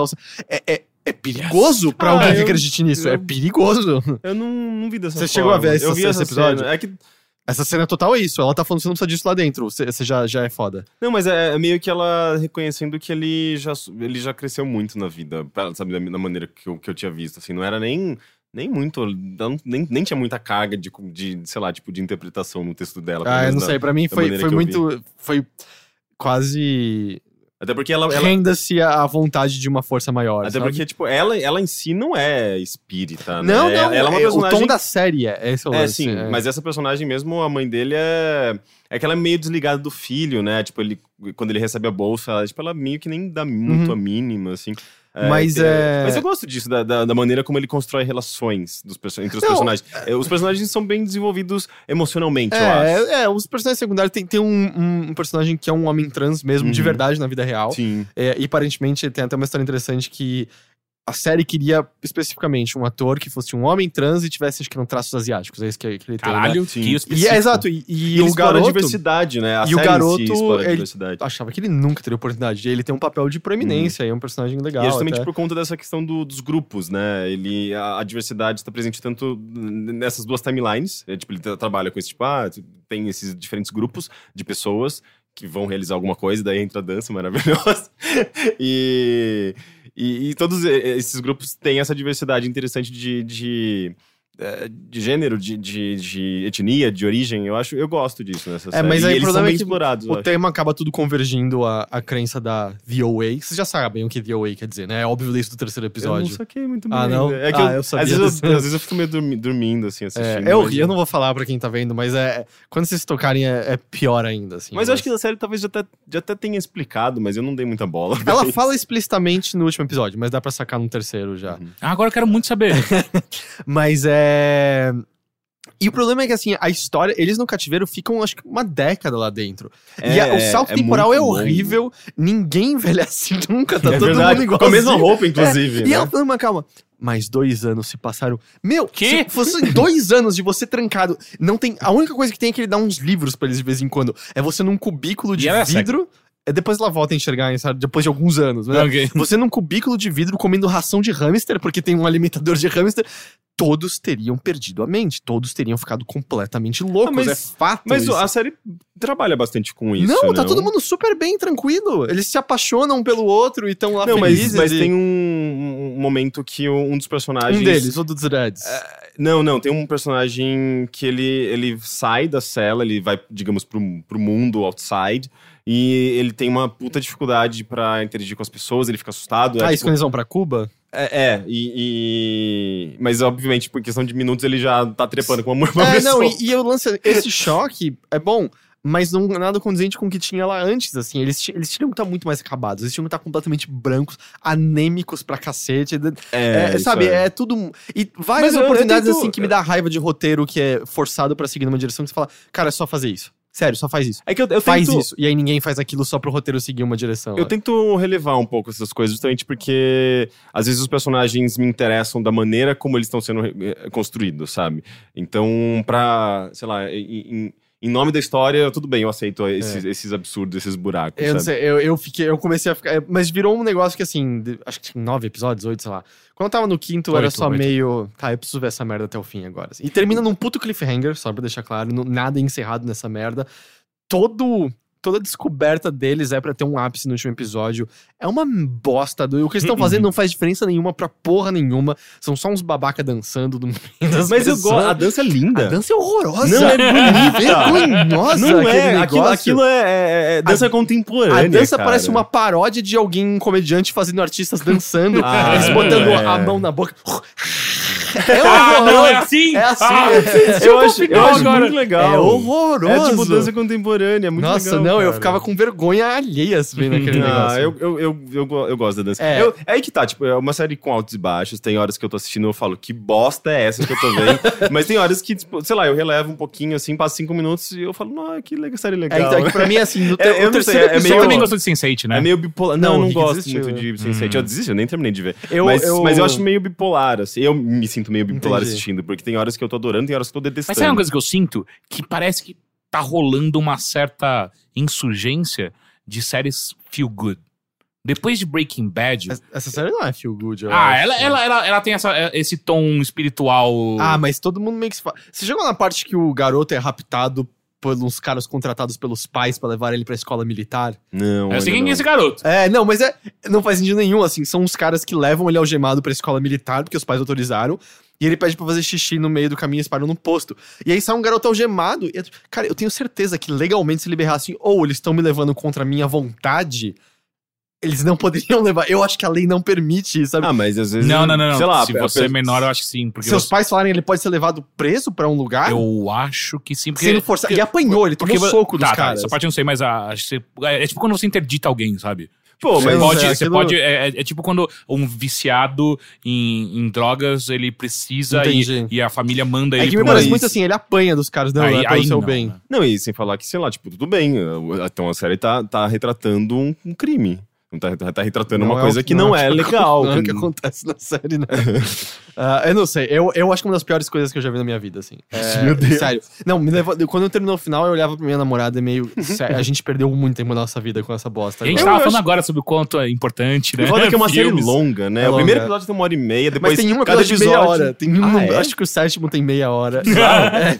Porque Sério? todos os, epi- os episódios têm uma hora. Eu falo, caralho, tipo, cada episódio são dois episódios. E dá pra lapidar É, fácil umas coisas ali. ele... É é uma coisa que eu sinto em, em séries em geral, assim, de Netflix. Netflix Elas são não precisa de muito limite de tempo, longas, né? é. Então tem muito. Não sei, eu sinto Você que tem que, muita que, perda que de aumentou tempo a quantidade de pessoas protegendo t- 3%, né? Ah, é? Tá aumentando assim Eu não vi ninguém exponencialmente. É bizarro. hoje. É, no- fora do Brasil. É, né? fora do Ah, Brasil. tá. É bizarro, Ah, mas cara. que bom que só Não, mas é nos Estados Unidos. uh, Eu não uh, acho bom. Tem muitas. Porque quando a gente, a gente dá, a, a gente fala que uma série ruim é boa e tá dando dinheiro pra ela, quantas outras boas estão perdendo a, a Não, tá, oportunidade? eu, eu não vou ver a segunda temporada. Não, sabe? eu sei, eu só tô falando. É, eu acho que pra gente teve essa questão da linguagem, da interpretação. Lá fora ninguém Exato, eu acho que as coisas. atuações são menos sentidas pra quem não fala português. É, pra gente foi muito Será? forte Por porque, é, é, sei lá, é, é- é um gênero que a gente não costuma ver é, retratado em, em séries e filmes brasileiros, né? Tipo, ficção científica. É, sei lá, a, a própria representação da- do futuro, assim, é- pra gente soa esquisita. Tem muitas coisas ali, né? Mas a atuação pegou muito. Mas eu gente. tava esperando que você também tivesse visto 3%, porque eu tenho certeza. Não, 3% não, DOA, porque eu achei Não. que você ia xingar muito. Outra coisa, eu acho que você viu também, Teixeira, o Crazy Heads. Yeah! É, é uma série bem divertida. Sim? Ela tá no Netflix. Ela é indicada como original Netflix. Eu não sei se ela é, tem exclusividade de passar na Netflix fora do Reino Unido, alguma coisa assim. Ou se ela foi comprada pelo É, não- Netflix eu não sei, porque nem tudo que aparece de- é, é original Netflix é produção Netflix, É, então, né? eles compram muita. O, o direito de, de exibição da série. Mas é, é uma série. É, uma, é tipo Buffy em inglês ah, pra uma nova geração. Assim. A linguagem eu sinto que é muito Buffy, Sim. que é um negócio de. São, são duas garotas que enxergam demônios, vêm demônios possuindo pessoas, e elas têm que lutar contra eles, até porque na temporada existe um plano de um demônio maior que vai causar um estrago grande. Lembra muito a temporada da Buffy, que o diretor da escola vai virar um demônio e comer todos os alunos. Sim, Nossa, mas isso lembra? funciona ainda em pleno Porra, cara, 2016. o texto é 2017. muito bom. Sim. O texto de você gargalhar alto. É, são muito piadas engraçado. on point, assim, ó, perfeitas. É, é, é realmente engraçado. O desconforto que ele provoca em você. A cena do, do peito e do pinto. Da, da mão no peito. Tem, é Meu Deus, eu me cena. contorcia de É no desconforto. primeiro, primeiro episódio, se não me engano, né? Não, não, acho que é o segundo ou terceiro. acho que é o primeiro episódio. Não, não, é o primeiro com certeza. Então é o segundo no máximo. É, mas é, eu me contorcia de desconforto enquanto dava risada. assim. Os personagens são, são muito divertidos, são muito gostosos, assim. O máximo. Até o amigo babaca que no começo, ah, foda-se esse cara, depois você fica, ah, ok, ele. Ele, Ele- é ok. ele- ele ganha, né? Ele ganha. É a única coisa que eu senti, fora algumas inconsistências bastante grandes no, no que eles apresentam como regras do universo, porque é apresentado que demônios saem do inferno e entram, dominam, é, possuem uma pessoa. Eu vou continuar enxergando você como Henrique. E os demônios, no geral, Vi, o demônio viveria como se ele fosse você. É, ele, ele, ele, ele, absorve toda a sua personalidade, é, ele consegue fazer o que ele Ele faz. finge bem, é assim, ele tem a personalidade dele, mas ele consegue fingir bem que ele é você. E fica estabelecido que se eu matar o seu corpo, o demônio só sai e vai possuir outra pessoa. E ah, é tipo aquele filme, eu acho que chama Espíritos, dos anos 90, que o, o espírito... Tá Adam... Do Ben é, Affleck? Não, é, eu acho que é com Denzel Washington, alguma coisa que... assim. Não, não, não, não, não, não, não, não. Você tá confundindo que é um filme do caralho, que é... Que tem a música dos Beatles, The Time. É Azazel, o nome do, do demônio, e ele é, muito. Ele, ele, ele, ele é uma legião, ele é composto E ele muitos. meio que. Ele não, ele não pula mas de ele absorve as pessoas, de, ele vai pulando de corpo em corpo, não vai? Exato, mas você não precisa morrer, é encostar, é Ah. o touch. Ah, É. sim. mas, mas é. É animal esse filme. Eu acho que eu vi nos cinemas. É muito bom. Mas é. E é estabelecido então que se eu matar o, o demônio vai pra outro lugar. E literalmente nos primeiros cinco minutos da série é estabelecido que você pode exorcizar uma pessoa e retirar o demônio dela. A partir disso, a série. E elas nunca absorvem essa informação pensando, cara, a gente tem que então li- livrar dos demônios de vez exorcizando as pessoas. Elas só espancam os, cor- os corpos dominados de vez. Como se isso fosse uma solução. Existe até a piada recorrente de enfiar um bastão no cu deles Uhum. é, pra matá-los, sendo que a própria série estabelece que a- o corpo possuído pode ser solto, não tem culpa nenhuma disso, mas ainda assim elas só matam aquelas pessoas.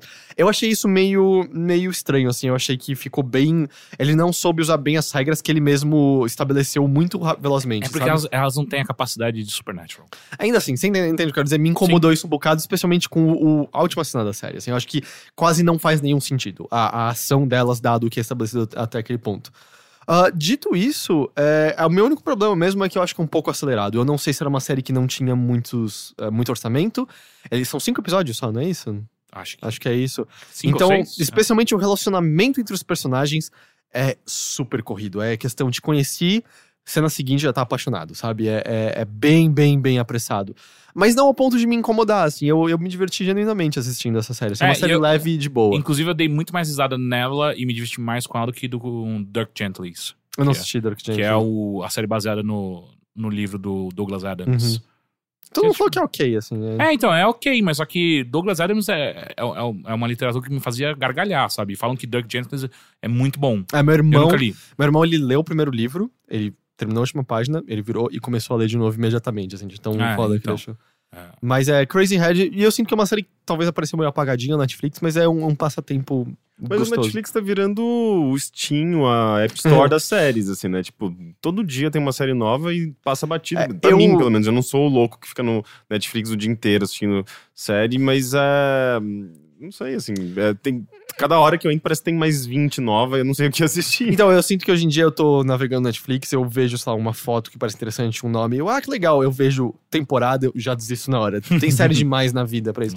E Ah, é engraçado que tem muita série de fantasia, séries fantásticas, série com, eh, com, sei lá, com uma carga de fantasia que eu particularmente, sei lá, eu tento, eu prefiro coisas mais pé no chão, sabe? Uhum. E as coisas mais pé no chão que eu vi na Netflix eu não gostei, daí eu fico meio, putz, parece que eu tenho um monte de série, mas eu não quero ver nenhuma delas. Ah, normal, não vejo nenhuma série. É, então, mas É- eu fico meio por fora, sabe? Tem mais duas coisinhas só, aí dois filmes que eu achei bom, bons mesmo.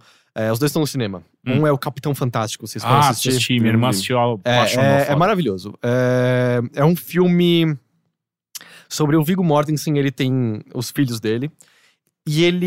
Isso já tudo aconteceu antes do filme, o filme já começa com eles morando no meio do mato. Peraí, Capitão Fantástico? Chama. Ca- é, Captain Fantastic. Eu achei que você tá falando do Doutor Estranho. Não, Não, cara. É porque o Capitão Fantástico, doutor, pra mim é mais um herói. Não, fiquei- não é um super-herói. Ah, é, mais um filme de herói. É, não, você ia gostar, você vai gostar de Capitão Fantástico. E ele vive com os filhos no meio do mato, meio que propositadamente longe da sociedade.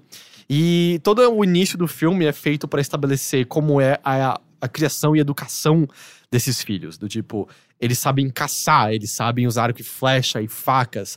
É, o filme é super bem humorado, é engraçado, assim, para estabelecer muito bem a- a- o passatempo deles. É meio, cadê a faca de desossamento? Ah, tá no lugar de sempre. E não tá, eles, ah, não. E aí tá com a filha mais nova de 4 anos de idade brincando com a faca, desossando um passarinho, sabe? Umas coisas assim.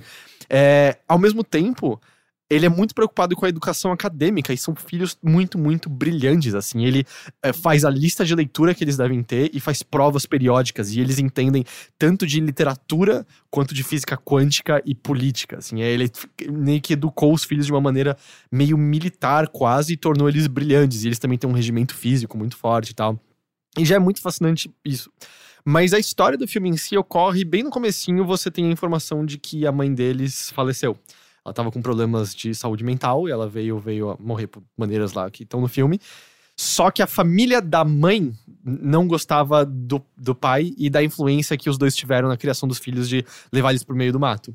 E não querem ver o pai de maneira nenhuma no funeral e querem dar um funeral cristão pra ela, sendo que ela não acreditava em nada da mitologia cristã e tinha desejos muito específicos na- no, no testamento dela sobre como ela gostaria que o corpo dela, os restos mortais dela fossem é, libertados. E a história do filme é a viagem deles até esse enterro pra conseguir fazer com que a vontade da mãe seja, seja levada em frente e tal. É, eu sinto quase que com a linguagem um pouco mais cartunesca, esse ele é um filme do Wes Anderson, sabe? É, mas ele não tem essa linguagem mais cartunesca, ele é um pouco mais dramático, sem perder a leveza. E é um filme muito, muito gostoso. É um filme que eu dei. Eu ri pra cacete assistindo, mas ao mesmo tempo tem algumas coisas muito verdadeiras e interessantes sendo ditas, ao mesmo tempo que começa a tecer uma crítica sobre, ou você tá fazendo muitas coisas legais com esse filho, mas esse jeito extremo é realmente a maneira de você criar pessoas? Será que você também simplesmente não foi só pro lado completamente oposto de onde você tava e se perdeu também no caminho?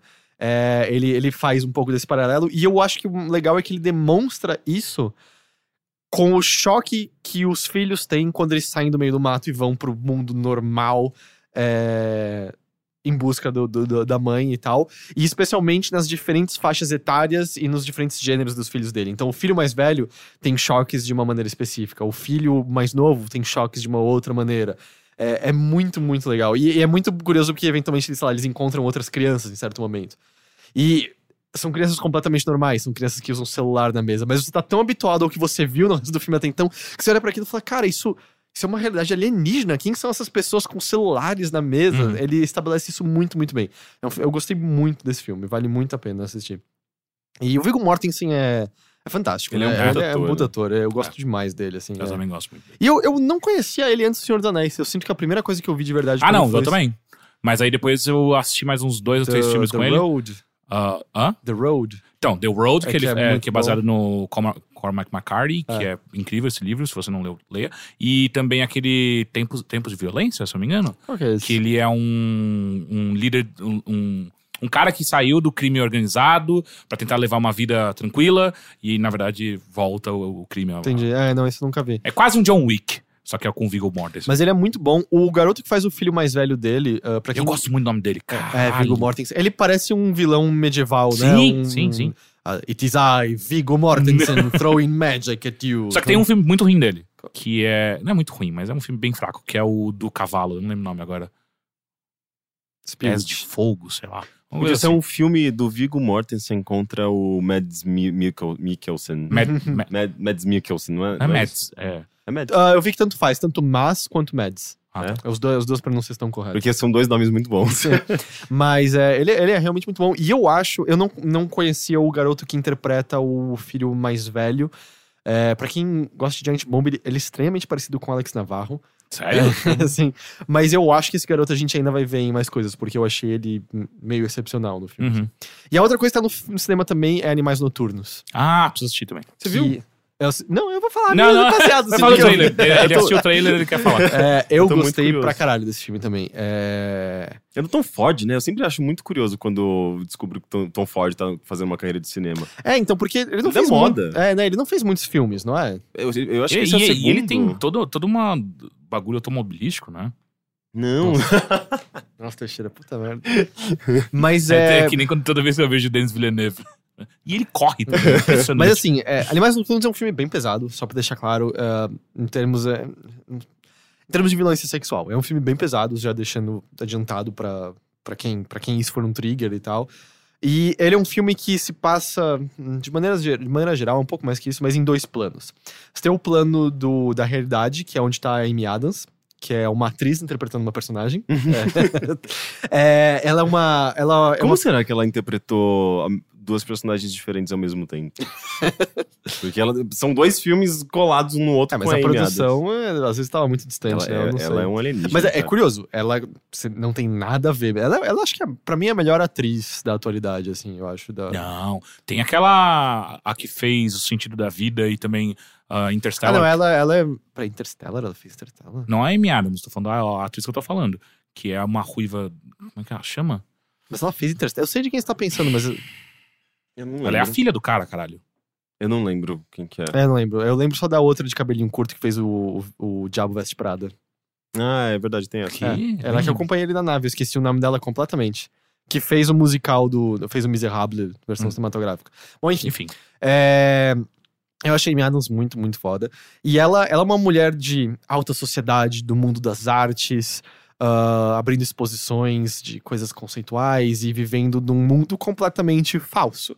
Em que é, o filme, né, se, se tem um problema, é o quanto ele martela na sua cabeça e, ou é tudo plástico e mentiroso essa realidade dela. Porque isso já é estabelecido na primeira cena do filme, em que ela conversa com uma mulher falando sobre o relacionamento dela, dizendo assim: tá, talvez meu marido seja gay, então a gente não tenha, não tenha paixão sexual, mas ele é companheiro, ele é amoroso, então o que mais falta? E você já sabe, tipo, é um mundo de aparências, sabe? né? Uhum. E aí depois ele acha que você não entendeu e repete essa mesma ideia mais umas três vezes. E é curioso, tipo, o, o, o- Tom Ford vindo justamente desse, desse, desse- de um cenário como E- esse, né? Tipo, do mundo da, da, da alta costura. E, e aí o que acontece é que um antigo amor da Amy Adams, o primeiro marido dela, ah, manda pra ela o, o- a, a versão, assim, ainda não finalizada, não encadernada, mas a versão de um livro que ele acabou de escrever chamado Animais Noturnos.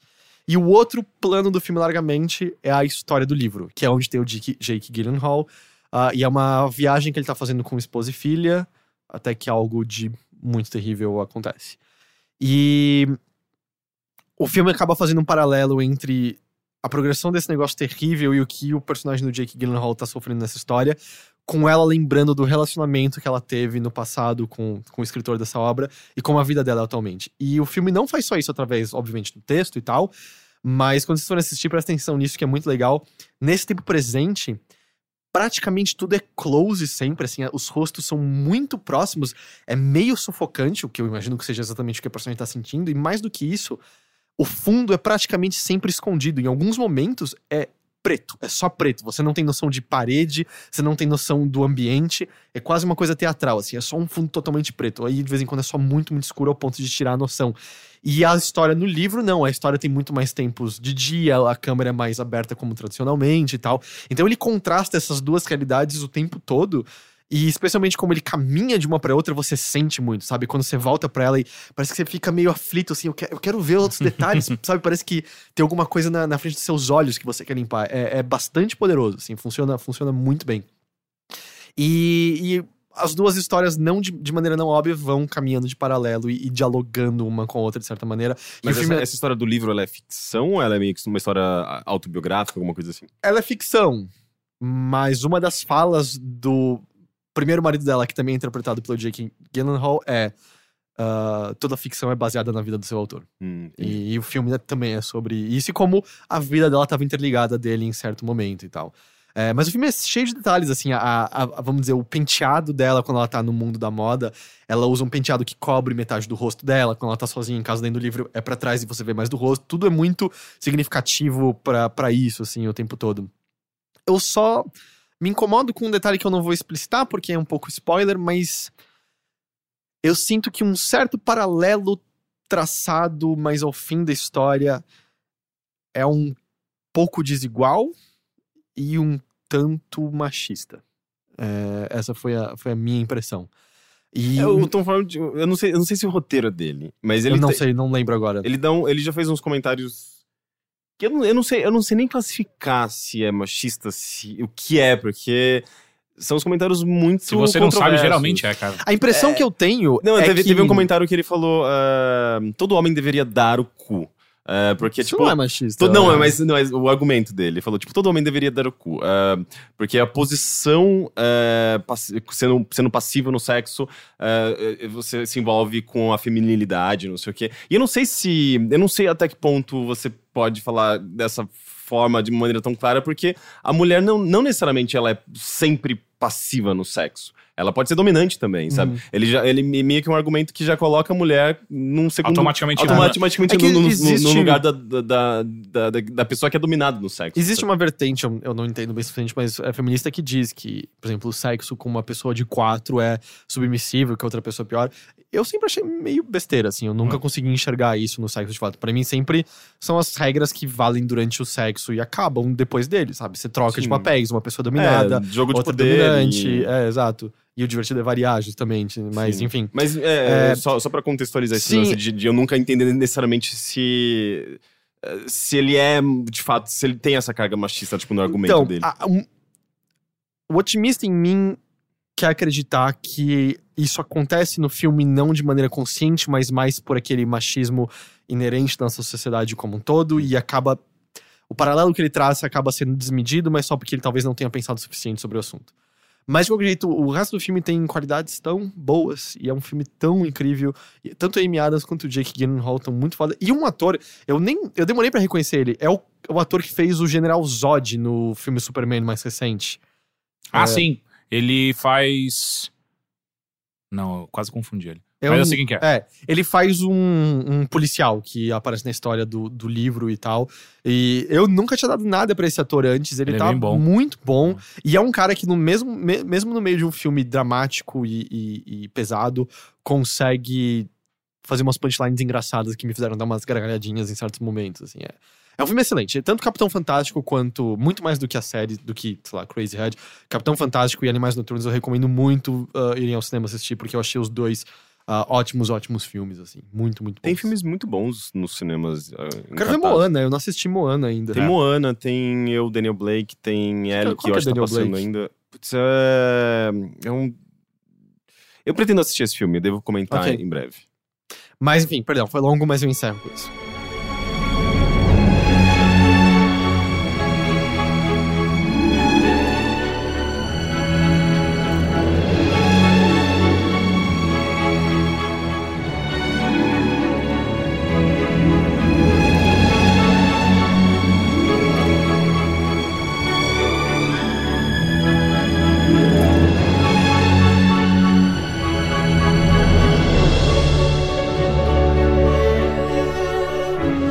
Falar de duas coisas também e vou acelerar. Mas eu, eu gostaria de saber primeiro, vocês assistiram Star Wars Rogue One? Não. Eu tinha esquecido desse filme até você mencionar agora. Você assistiu? Assisti. E aí, o que você achou? Eu não gostei muito, não. Não? Não. Eu gostei, eu acho que é o melhor filme de Star Wars que eu já assisti. É, não ah, Eu não gosto. Eu reassisti ah, o episódio 4, 5, 6. Maluco, eu não consigo gostar daquela é, não, eu acho que ele. Eu acho que ele não é nem melhor que o 7. Eu acho que dá um Eu pau é no melhor- 7 assim absurdo. Eu acho que ele é melhor que as prequelas. Ah, mas. ah, sério? É. Sim, melhor que as prequelas, mas eu acho que ele é o melhor Star Wars que eu já vi, assim. Ah, Eu, vi, eu vi opiniões sobre esse filme bem extremos, assim, gente colocando ele. Uhum. Ou pau a pau, ou logo em seguida do Nova Esperança e Império Contra-Ataque, e muitas pessoas. Cara, eu tava entediado, assim, eu, eu tava bocejando alto nesse filme. Mas Eu eu, eu consigo- só, eu só acho engraçado perceber que um filme Eu só acho que engraçado. levou o quê? Quanto, quanto tempo de produção? Um Três ano e anos? meio? Três anos? Eles estavam falando, fazendo paralelamente ao, Sim, ao sim, novo? sim, sim, Sim. sim. Não, eles não começaram depois que Não, acabou o é, desse- não. não. É, mas eu achei que eles, O eles Rogue começaram. One foi anunciado, antes- o 7 nem tinha saído ainda. Ah. É, não, sim, mas eu imagino que eles devem ter começado é, depois da, do início da produção do anterior. Não sei dizer Não sei, com certeza. sei, eu não sei que sei. um monte de coisa foi regravada, Então eles tiveram tempo. É, porque até. tipo, é um filme que nem carrega um número, não, é, não tem um numeral. Ele é meio Não, que um spin-off. Mas vai ser assim forma. agora. Vai ser, por exemplo, Ah. esse ano saiu o 8, aí ano que vem é o Han Solo Kids. Aí depois o 9 e Entendi. depois Eu achei que ele já tinha carregado, sei lá, tipo, um orçamento menor, uma. Isso pode É, ser. é, é possível. Ah, os efeitos não são tão bons quanto Exato. o 7. Ah. Hum, entendi. Mas eu, é, na minha cabeça era tipo meio. Porra, se, se, se, se um, digamos, spin-off tão bom quanto os principais, eu já não entendo mais nada dessa Mas eu, eu acho, talvez assim, não em número absoluto Ah. de marketing, mas eu sinto que a, a importância tá sendo meio pau a pau. É Sim. que a diferença é que os numerados estão levando o universo em frente. Tem os personagens que você E ele gosta. está contando só lacunas que você não É. viu. E, na verdade, ele criou uma lacuna pra contar pra você, né? É, exato. É. Ele é mais focado no, no- na base, na, na- no fandom. É, mesmo, não, é né? assim, sabe o letreiro do A Nova Esperança? É o roteiro desse filme. É. É, é basicamente Entendi. mais ou menos isso. Mas assim, é, eu, eu, eu gostei de verdade porque eu acho que eu tenho, o meu maior problema com, com Star Wars, eu sinto que é.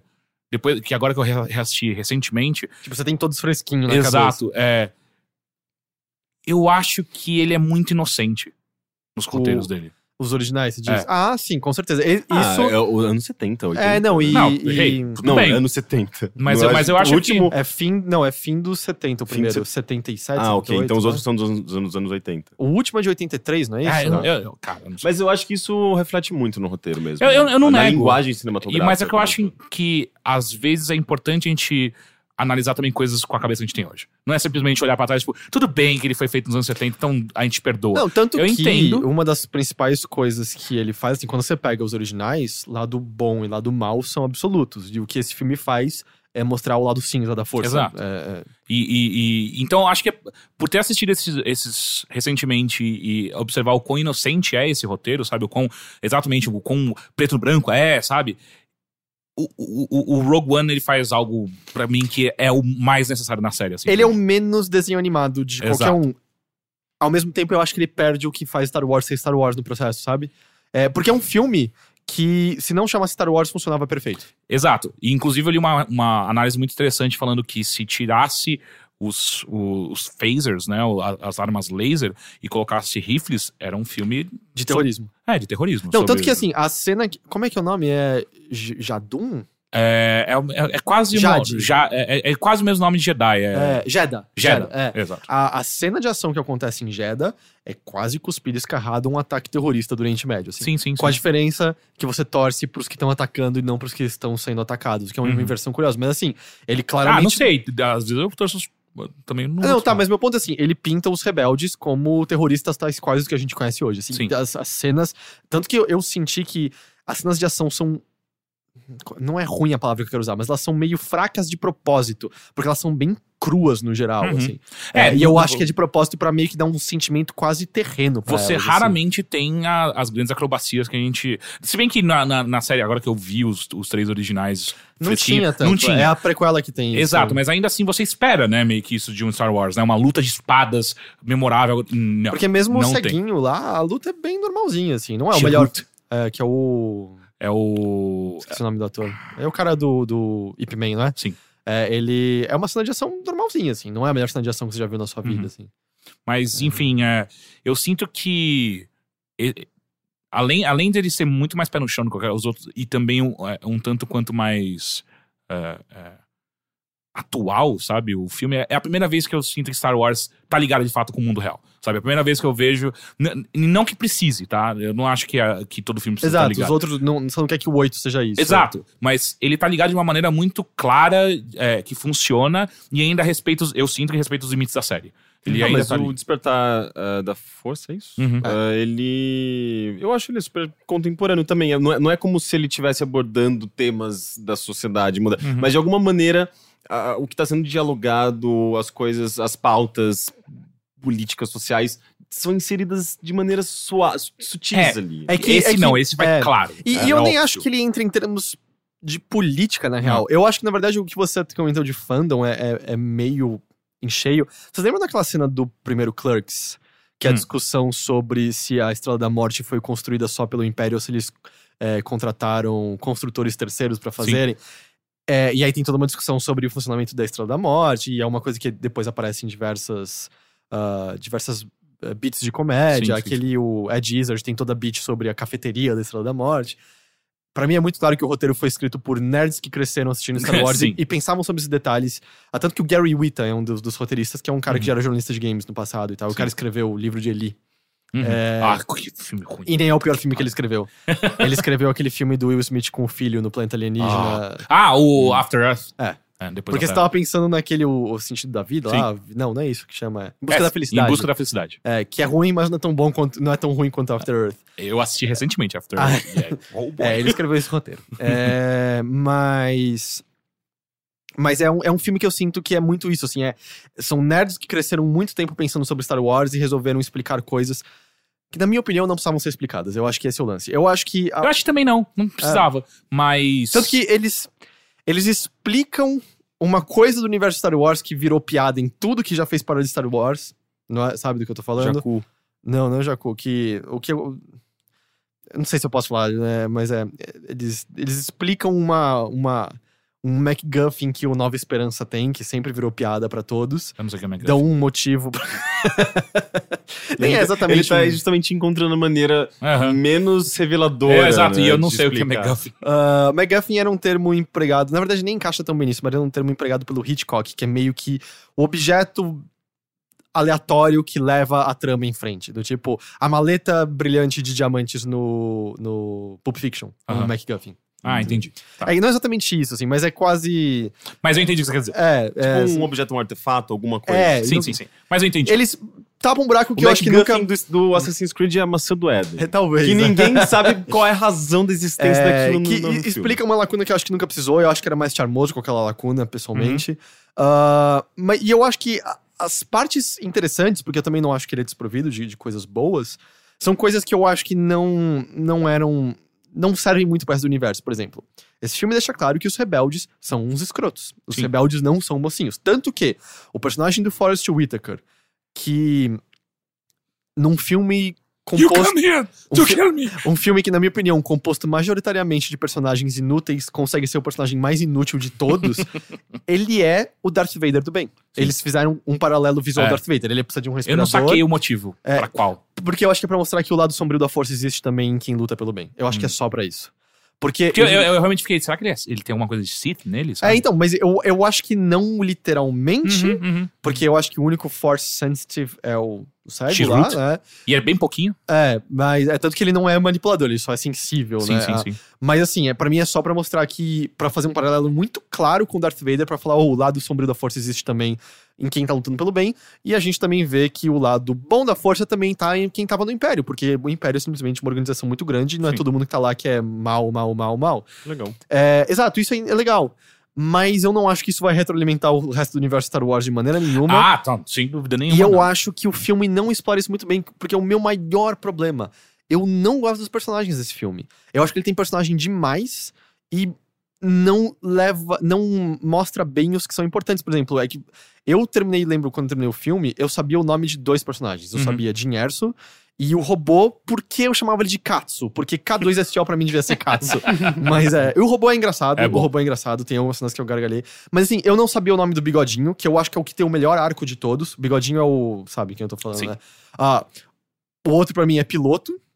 depois é o casal asiático. Uhum. É, porque, por exemplo, o, pois é, eu não sabia o nome deles e eles não têm, eles não servem pra absolutamente Só pra nada. deixar claro, é o monge e o guarda-costas que ele Mas tá existem, falando. mas existem pessoas analisando que eles são um casal mesmo, na real, assim. É, bem próximo dele. É, é, porque eu acho que é um, porque existe até toda uma me mostraram um, um artigo sobre como durante anos e anos roteiristas e diretores existe quase um código específico em filmes de Hollywood falar determinar que- esse personagem é gay e isso é um casal. é? É, que é meio escondido porque a única maneira de botar esse personagem era Caralho. dessa maneira e tal. Mas é tão escondido que ninguém isso percebe. Nos, É, isso nos anos 60, É. 50, né? É, eu acho que talvez até um pouquinho depois em alguns casos, mas sim, é mais antigamente. Caralho. Mas é, eu acho que eles não têm propósito nenhum pra história. Eles, eles entram quase como num jogo de RPG, que é cheguei na cidade, conversei com o cara brilhante e ele entrou na minha party, sabe? Uhum. E eu sinto que eles vão de nada pra lugar nenhum, assim. E então por isso que eu não nem sabia o nome deles, assim. Eu não sei dizer pra, qual, que diferença pra trama faz o cego e o, e o, e o namorado dele. lá. Então, eu acho que É. esse filme ele não é sobre os personagens, ao contrário de todos os outros Star Wars, no qual você tem personagens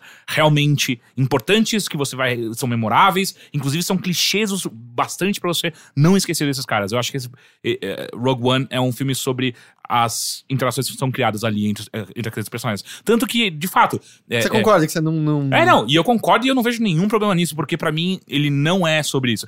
Porque esses personagens não serão levados à frente. A gente não precisa lembrar deles, de fato. Sim. A gente Então- precisa lembrar, é tipo, o que que é. O que, que foi aquele evento, assim. Exato. E aí o meu problema é que eu achei a história meio chatinha, entendeu? eu, Ah, eu aí- fiquei aí- realmente entediado e aí eu não tinha muito pra me sustentar ali. Uhum. E eu também fiquei um pouco incomodado, assim, é mó legal que seja um cast diverso. A gente tá falando o, o, o piloto, acho que é armênio, não sei agora. Ele é latino. Ela, não, Ah, não, o, não é o piloto é. é latino é o bigodinho. Exato. É, os dois são. Ele é asiático, o outro eu não sei se, se ele é meio neo- neozelandês ou. Porque eu, ele. eu acho que ele é. Como é que é aqueles caras que faz a.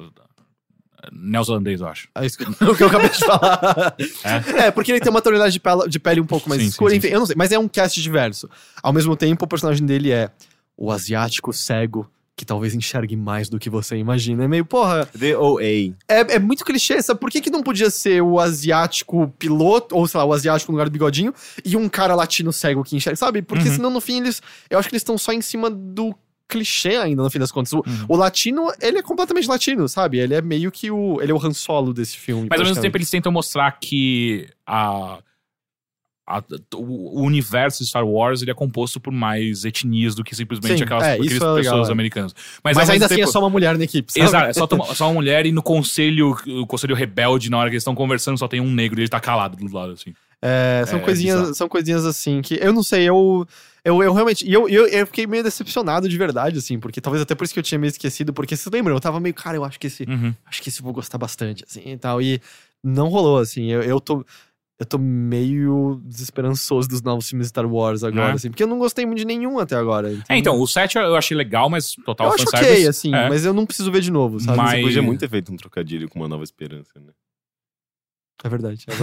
E, mas só que o Rogue One, ele foi total, tipo, ah, eu- talvez eu não queira assistir o 8, por conta do Rogue One. É, eu, gosto, eu gostei desse, de- desse Star Wars, não do Star Wars Espadinho. E óbvio que assim, pode ser só uma impressão, mas você voltou e viu o trailer original? Que, da- que Não. tem várias. Tipo, o trailer original tinha aquela cena dela falando a Rebel, que não tem no filme mais e Uhum. tal. É, e óbvio, pode ser só o corte, mas a Jean Erso parece mil vezes mais interessante naquele Ah. John do Erso que quase não fala, né? É. Muito bizarro isso. Ela é, ela é. Ela não é um personagem. Ela talvez seja o pior personagem de todos. do- e o do- discurso do que grupo. ela tem que ser um discurso moving, né? Não é nada. É, É, tipo, só- não- E isso eu concordo plenamente. Mas, de novo, eu, eu não gosto desse filme pe- pelos personagens, sim Uhum. pelas interações e pelo fato. Ah, os cameos te incomodaram ou. É, não. É, só me pareceram muito desnecessários. O cameo em, em Jeddah não faz nem sentido, porque aqueles personagens teriam que estar. Teriam que não estar vivos por Nova Esperança, sabe? Sim, sim. É, eu não gostei do. Acho que isso todo mundo sabe, assim, mas é, o Darth Vader aparece no- no- Sim. em duas ocasiões. A, a primeira é a, é a cena mais desnecessária do mundo. A última é desnecessária, Ah, a última é legal. é mas tipo, pelo menos é meio. Ok, eu aceito ver o Darth Vader fazendo essas coisas que eu nunca vi ele fazendo. Exato, tá legal é, pra tipo, caramba. porra, é o Cavaleiro Negro. É meio, tipo, me ganhou só pelo. É legal o suficiente pra, pra eu Aham. ignorar. Porque o lance é. A maneira como ele encaixa com a Nova Esperança é muito ruim. É muito forçado. Então, tem um bagulho que me incomoda. E Depois é, a gente é, conversa. é, é o mesmo coisa que tá me incomodando, que é, é, é o quão imediato é uma coisa É, com a outra é. e quem estava naquela batalha o tempo todo. Puta que Isso pariu! não faz nenhum sentido. Sim, sim, porque, porque eles tinham que achar uma desculpa Pra inserir todo mundo e ali. para os planos não serem simplesmente transmitidos de um lugar pro outro. É, porque você imagina que com viagens espaciais a gente já tem um Wi-Fi bom o suficiente pra mandar isso Mas é, outro. tudo analógico na porra do É, universo e Star eles até Wars, dão né? uma explicação Então, de porquê, né? Afinal. É muito. Isso, isso não é spoiler porque todo mundo já viu o episódio 4, mas é o Império, se soubesse dos planos, poderia saber da fraqueza da Estrela da Morte também e tal. Mas é, esse final é muito colado de maneira forçada ao ponto que incomoda. E tem coisas que não fazem sentido. né? É, não, tem coisas que. Mas é, eu acho que é ok relevar esse tanto. Uhum, assim. uhum. Mas é que pra eu- mim ele, ele é quase um Ocean's Eleven no Star Wars, saca? Tipo, tem que, tem que juntar todo o time, Sim. e aí o time, cada um com a sua especialidade, vai fazer negócio. Enfim. É, e a última coisa que eu quero falar é de um episódio específico, um só, de Chef's Table.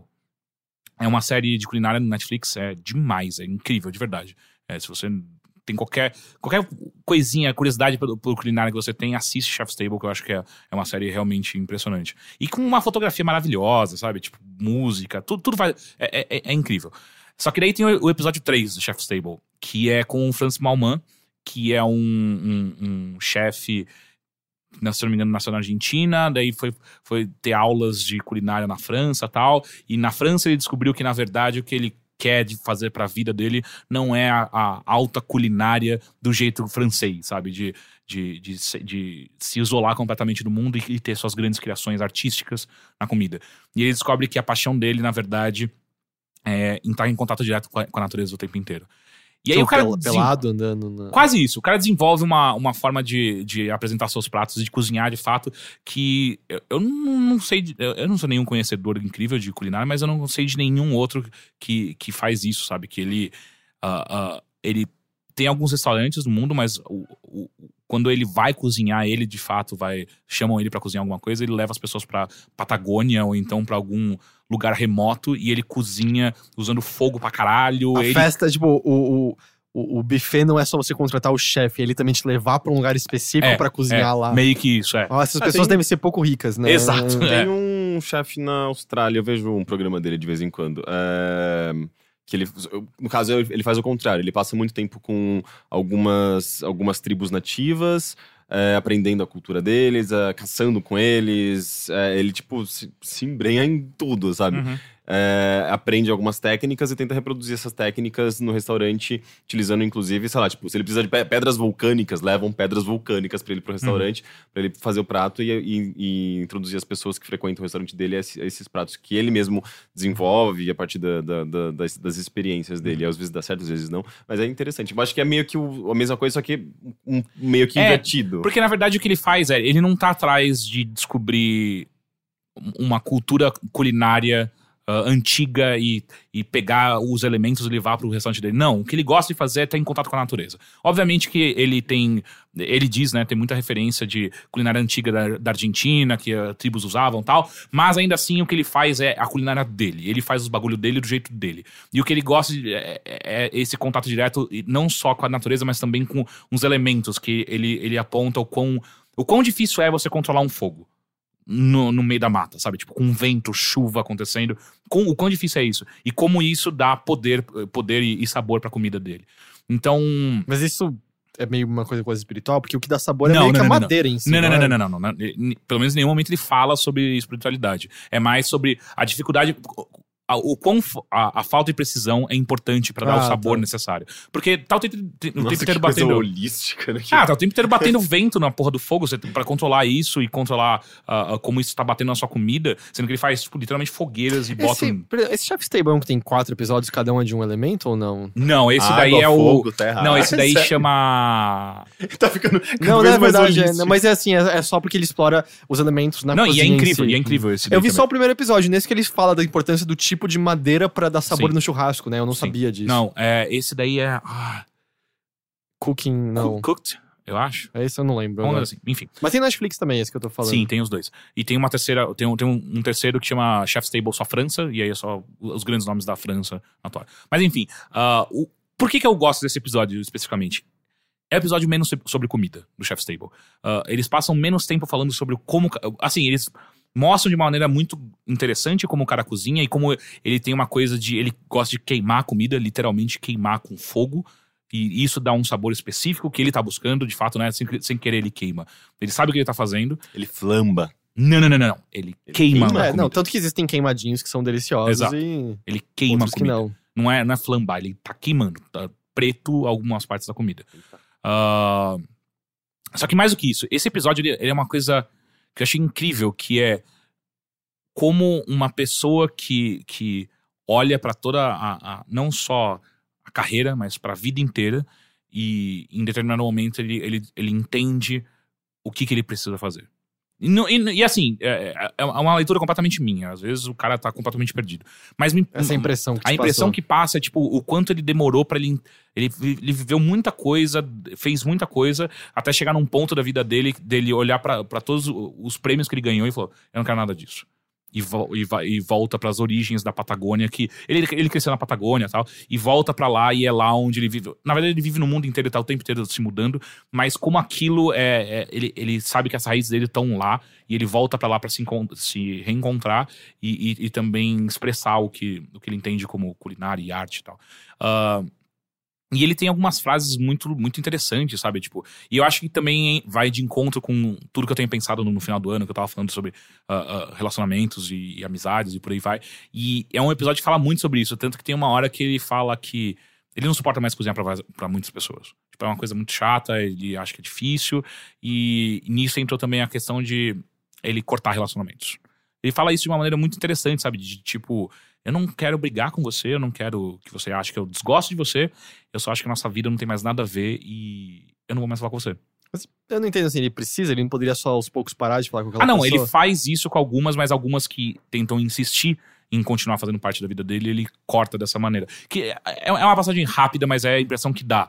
Que, tipo, como ele cozinha eh, pra grupos seletos, pessoas vão atrás dele, tipo, oh, por que você não me chama pra, pra isso? E ele- Até porque a comida é um elemento muito social, né? Exato. Tem essa coisa de unir pessoas Exato. e ainda mais ele sendo um chefe, ele tem faz parte do trabalho ele servir as pessoas e meio que uni-las a partir da comida Uhum, que ele uhum, faz, né? uhum. Então é um esse elemento social é faz parte, eu acho, da, da vida do, do chefe. Ele tá comentando de uma coisa que faz parte da carreira dele Sim, e, e- e tá ligada com a vida pessoal dele também, Uhum. né? Isso é uma coisa curiosa mesmo. É, então, e, e quando ele faz isso, eu achei interessante, sabe?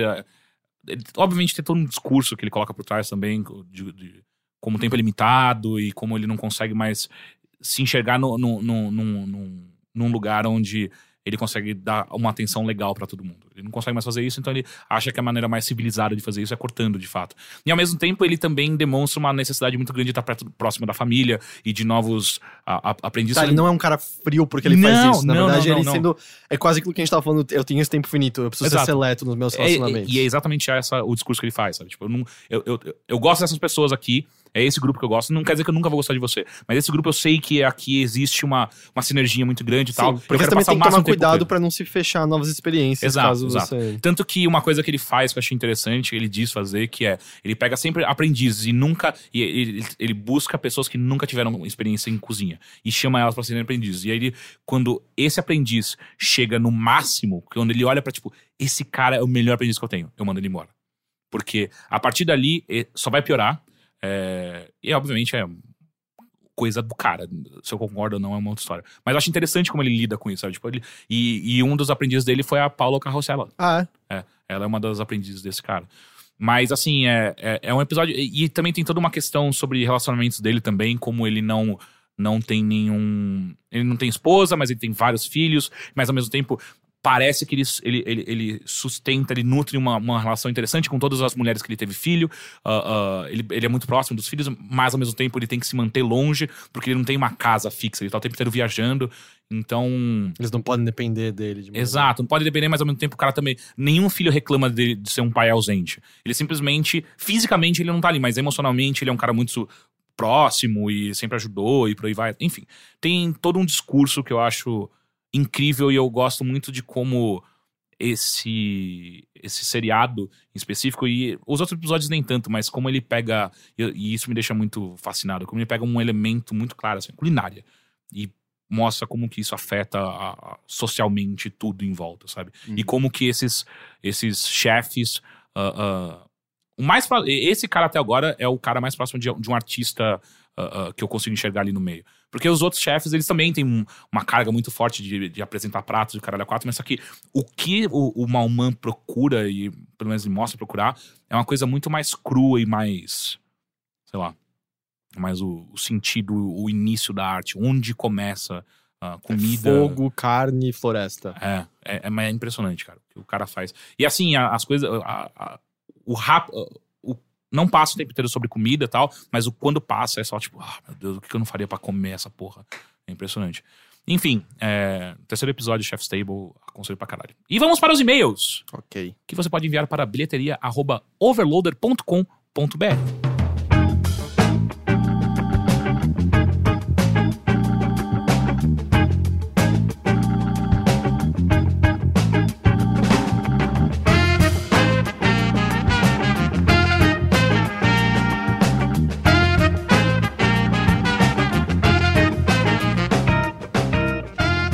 e-mail, quem enviou foi Luiz Guilherme.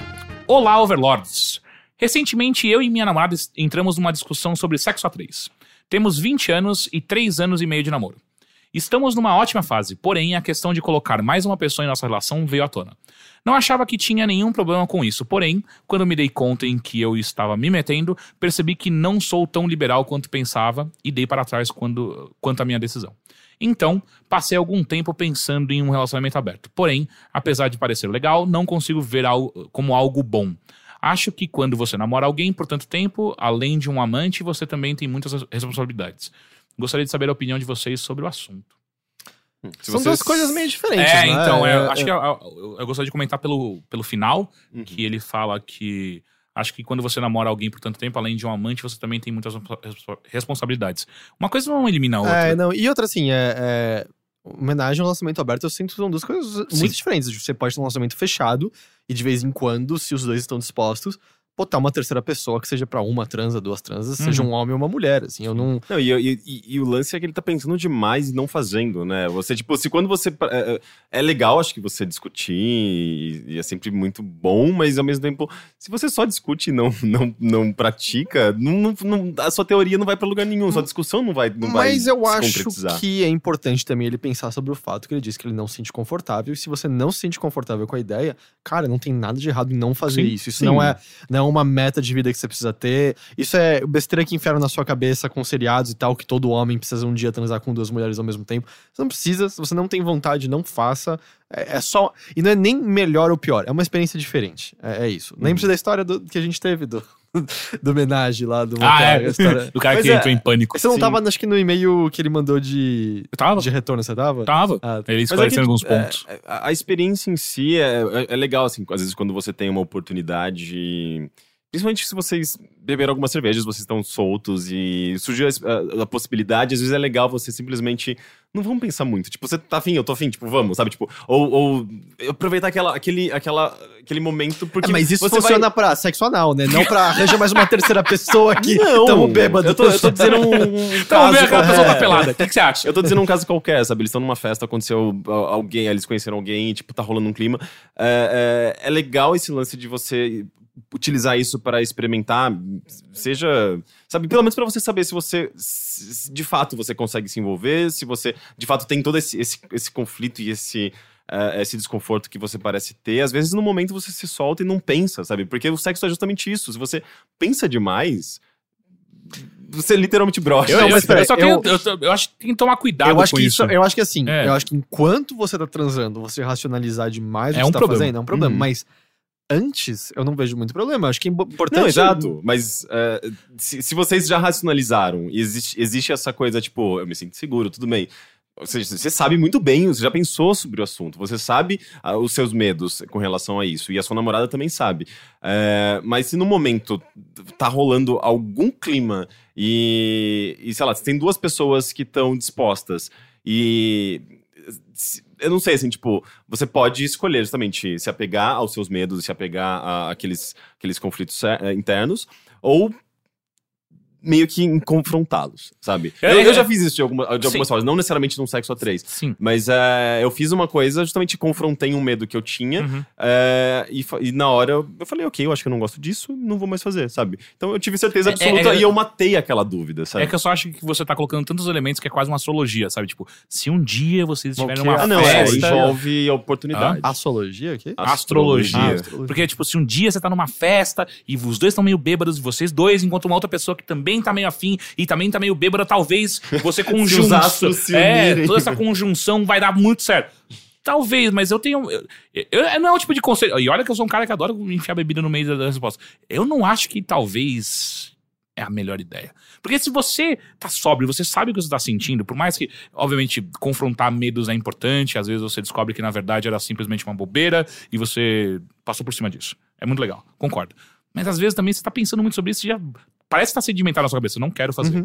Eu, eu acho que. Não parece é, bebida que vai resolver. vamos tipo, ir Ah, não, botando é, assim. e, me- não, e mesmo se for bebida, é um- algumas cervejas. Bom, passou de três, quatro cervejas, não faça sexo. Vai ser um sexo. Oh, oh, hey, Não, não, discorda. não, nada- É, outra coisa que eu discordo completamente. pra mim, Não, pra mim não. é assim, cara. Nossa, não, eu Que já. Nossa, isso? Não, eu já- eu já grandes fui- trepadas que eu dei na minha vida. Eu já fui muito incrível sem nem lembrar de É. nada depois. Mas muito bêbado. Porra! Sério? Nossa! Pra mim, muito bêbado eu- eu- eu não funciona, simplesmente. Eu fico péssimo no sexo. Eu, Não, achava, eu achava que em não. geral era assim, com todo Não. mundo. varia, eu- eu assim, acho não- que- Não tô dizendo que é sempre que eu tô Porque a bebida, bêbado justamente, eu acho que o meu eu gera- não tô nem dizendo que é sempre sóbrio que é bom, É. sabe? ela, ela gera abertura, mas é, quando você tá muito bêbado, você, tipo, se, sequer tem um bom controle, sei lá, tipo, da, das suas. Sei lá, de tudo. Sensações, movimentos. Mas às de vezes não ter tudo. controle de nada é É um bom. ponto. É? Lose control. É. Mas é, eu, eu, eu acho que talvez a, a coisa importante assim é. Um bota direito que assim, um homenagem e um lançamento aberto são duas histórias completamente diferentes. diferentes. Sim. Dois. Talvez os dois estejam te incomodando. Se você se te incomoda a ponto de você não querer nenhum dos dois, Don't do it. tudo bem. Não tem nada de errado num relacionamento monogâmico, não tem nada de errado em você não querer transar com duas pessoas ao mesmo tempo. Mas acho que já que você tá só no exercício, é. Tá te incomodando? Tá. Por quê? Pensa exatamente no porquê. Do tipo, ah, vou ficar no homenagem que é mais fácil, que o relacionamento aberto é mais complicado, mas, tipo, no homenagem. Tá, o que, que te incomoda? É, a terceira pessoa é o quê? É você não ter intimidade com essa terceira pessoa? É porque pensar que poderia ser uma amiga de vocês dois, você preferia que fosse uma desconhecida?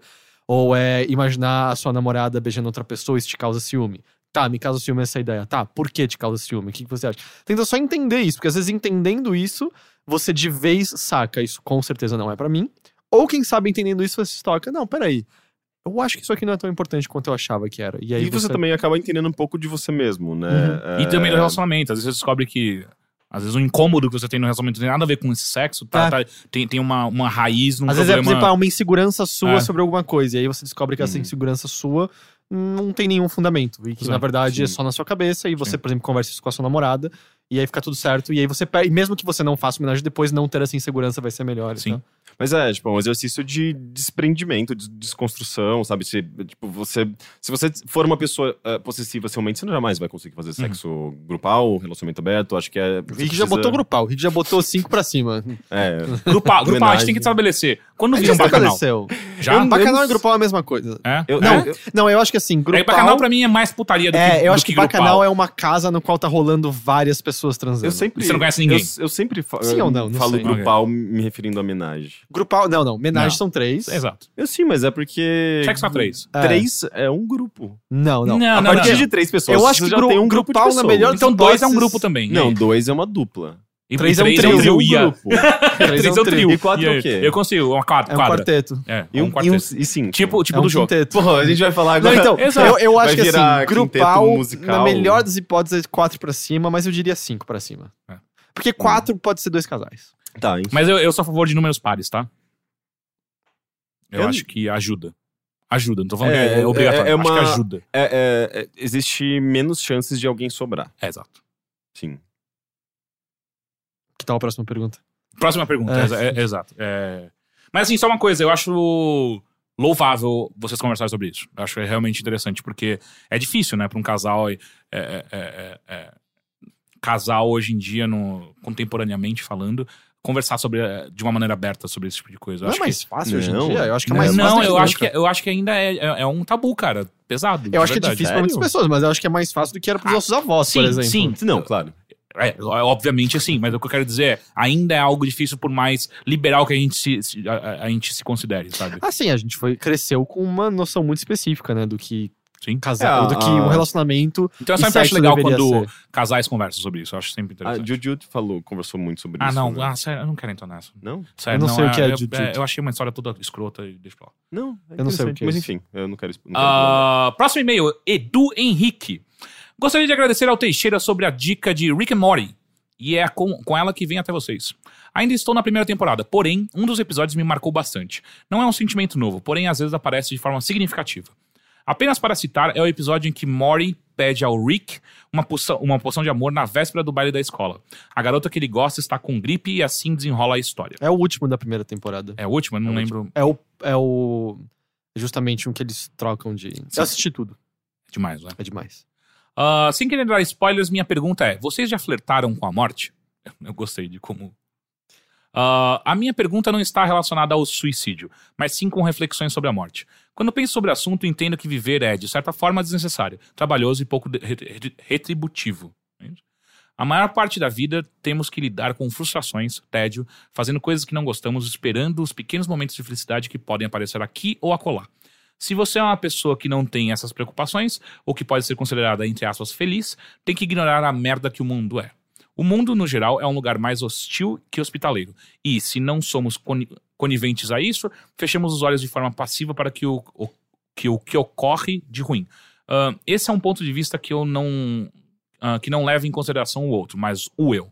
Mas não faz sentido me importar com a dor dos outros, se, afinal, estarei morto e não vou sentir mais nada. Não acredito que haja algo após a morte. E mesmo uma pessoa que acredita no paraíso não faz muito sentido se manter distante dele. Vivo, no caso, a todo custo. O meu ponto é que nada que façamos em vida importa para nós mesmos. Por mais que você caminhe durante uma longa estrada, chega uma hora que não haverá nem você, nem a estrada. Do ponto de vista do eu, é tudo completamente inútil. Toda felicidade e tristeza é indiferente no final. Einstein, Newton e Darwin não levaram nada de suas contribuições em vida. Entretanto, Martin Luther King também não levou, mas deixou um legado mais palatável. Ok? Ah, talvez só valha a pena viver se for algo altruísta? Caso contrário, para quê? Ao pensar sobre o assunto, pense em si mesmo, não no resultado disso às pessoas próximas, e não sob a perspectiva religiosa de que é preciso realizar feitos em vida para alcançar o paraíso. Entendo que cada um tem um background diferente e essa é uma visão pessoal com o background que possuo. Na nossa cultura, a morte é algo ruim, mas é ruim para quem fica, não para quem morre. Podemos ocorrer, a- podemos ocorrer até o caso de uma pessoa prolongar a vida de outra, mesmo com essa, com essa em sofrimento, para que não haja essa perda logo o sofrimento. Isso é, isso é altru- altruísmo? No mais, indico o filme Amour, de Michel Haneke, É Bom um dos filme. meus filmes favoritos. que também traz essas reflexões. Ele é lindo esse filme. Putz, Ah, cara, eu acho Tem tanta que... coisa aí que eu não sei nem por, nem por onde Mas eu começar. acho que o Rick and Morty, ele aborda bastante isso, inclusive. Mas eu acho que ele. é- Eu acho que você tá não pegando o Algumas outro coisas. lado do que É. justamente Rick and Morty aborda, É. que você vai ver melhor no episódio da segunda temporada, que é é o primeiro episódio focado em episódios de televisão. Uhum. ah, em que. É. Tudo A é vida- finito, é. a gente vai desaparecer, tudo que a gente conhece vai desaparecer, tudo que você ama um dia vai desaparecer e não vai ter importância.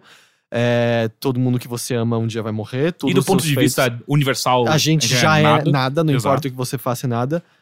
Mas é importante por conta disso, justamente. Pelo menos esse sempre foi meu ponto de vista. Eu, eu sinto que isso é uma fixação muito grande com a permanência, com o eterno, Uhum. com, com, com, com feitos, assim, como se fosse o, o save de um videogame que você vai estar sempre subindo de nível e seu personagem vai estar sempre melhor. E, na verdade, a gente tá, às vezes, já ficando pior. A gente, com 30 anos, já passamos do nosso, do nosso ápice, por exemplo. 25 anos, é o É, ápice a gente já tá. físico. Se, Ah, se é, quiser parar de pensar, a gente já tá em decadência, Mas mas, em termos... físicos, e- físicos. E, mentais É. também, né? Mentais a gente não fala mais do nosso ápice. A gente É. provavelmente vai estar mais sábio daqui a um tempo. Então, mas isso, isso se você estiver levando em consideração... Troca de lá, sinapses, é- a capacidade do nosso cérebro de se regenerar. É, mas em comparação a pessoas mais novas. É, tipo, ao mesmo claro. tempo, se você se comparar com pessoas mais novas em outros termos, você não, exa- pode exato, ser melhor. não, eu tô falando de maneiras, vamos dizer, meio biológicas concretas, mas, meu- mas meu- o meu ponto é apresentar isso pra dizer que não importa, assim, eu acho que pensar que isso tem que importar, que algo só é valioso se for duradouro, se, se tiver uma importância universal eterna,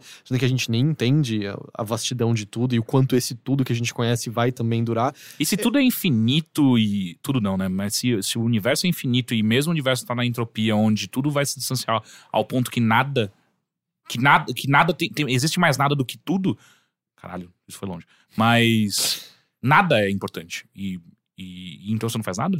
É, então, eu, eu acho que é bastante isso. É Ah. a questão, nada é importante. É. E por conta disso, você olha para as coisas que são importantes e define a importância dela. Absolutamente tudo que a gente tem como sociedade é isso.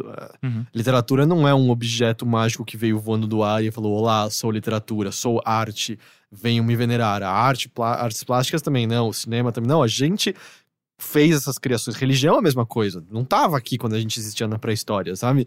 É, são coisas que a gente construiu de uma forma ou de outra.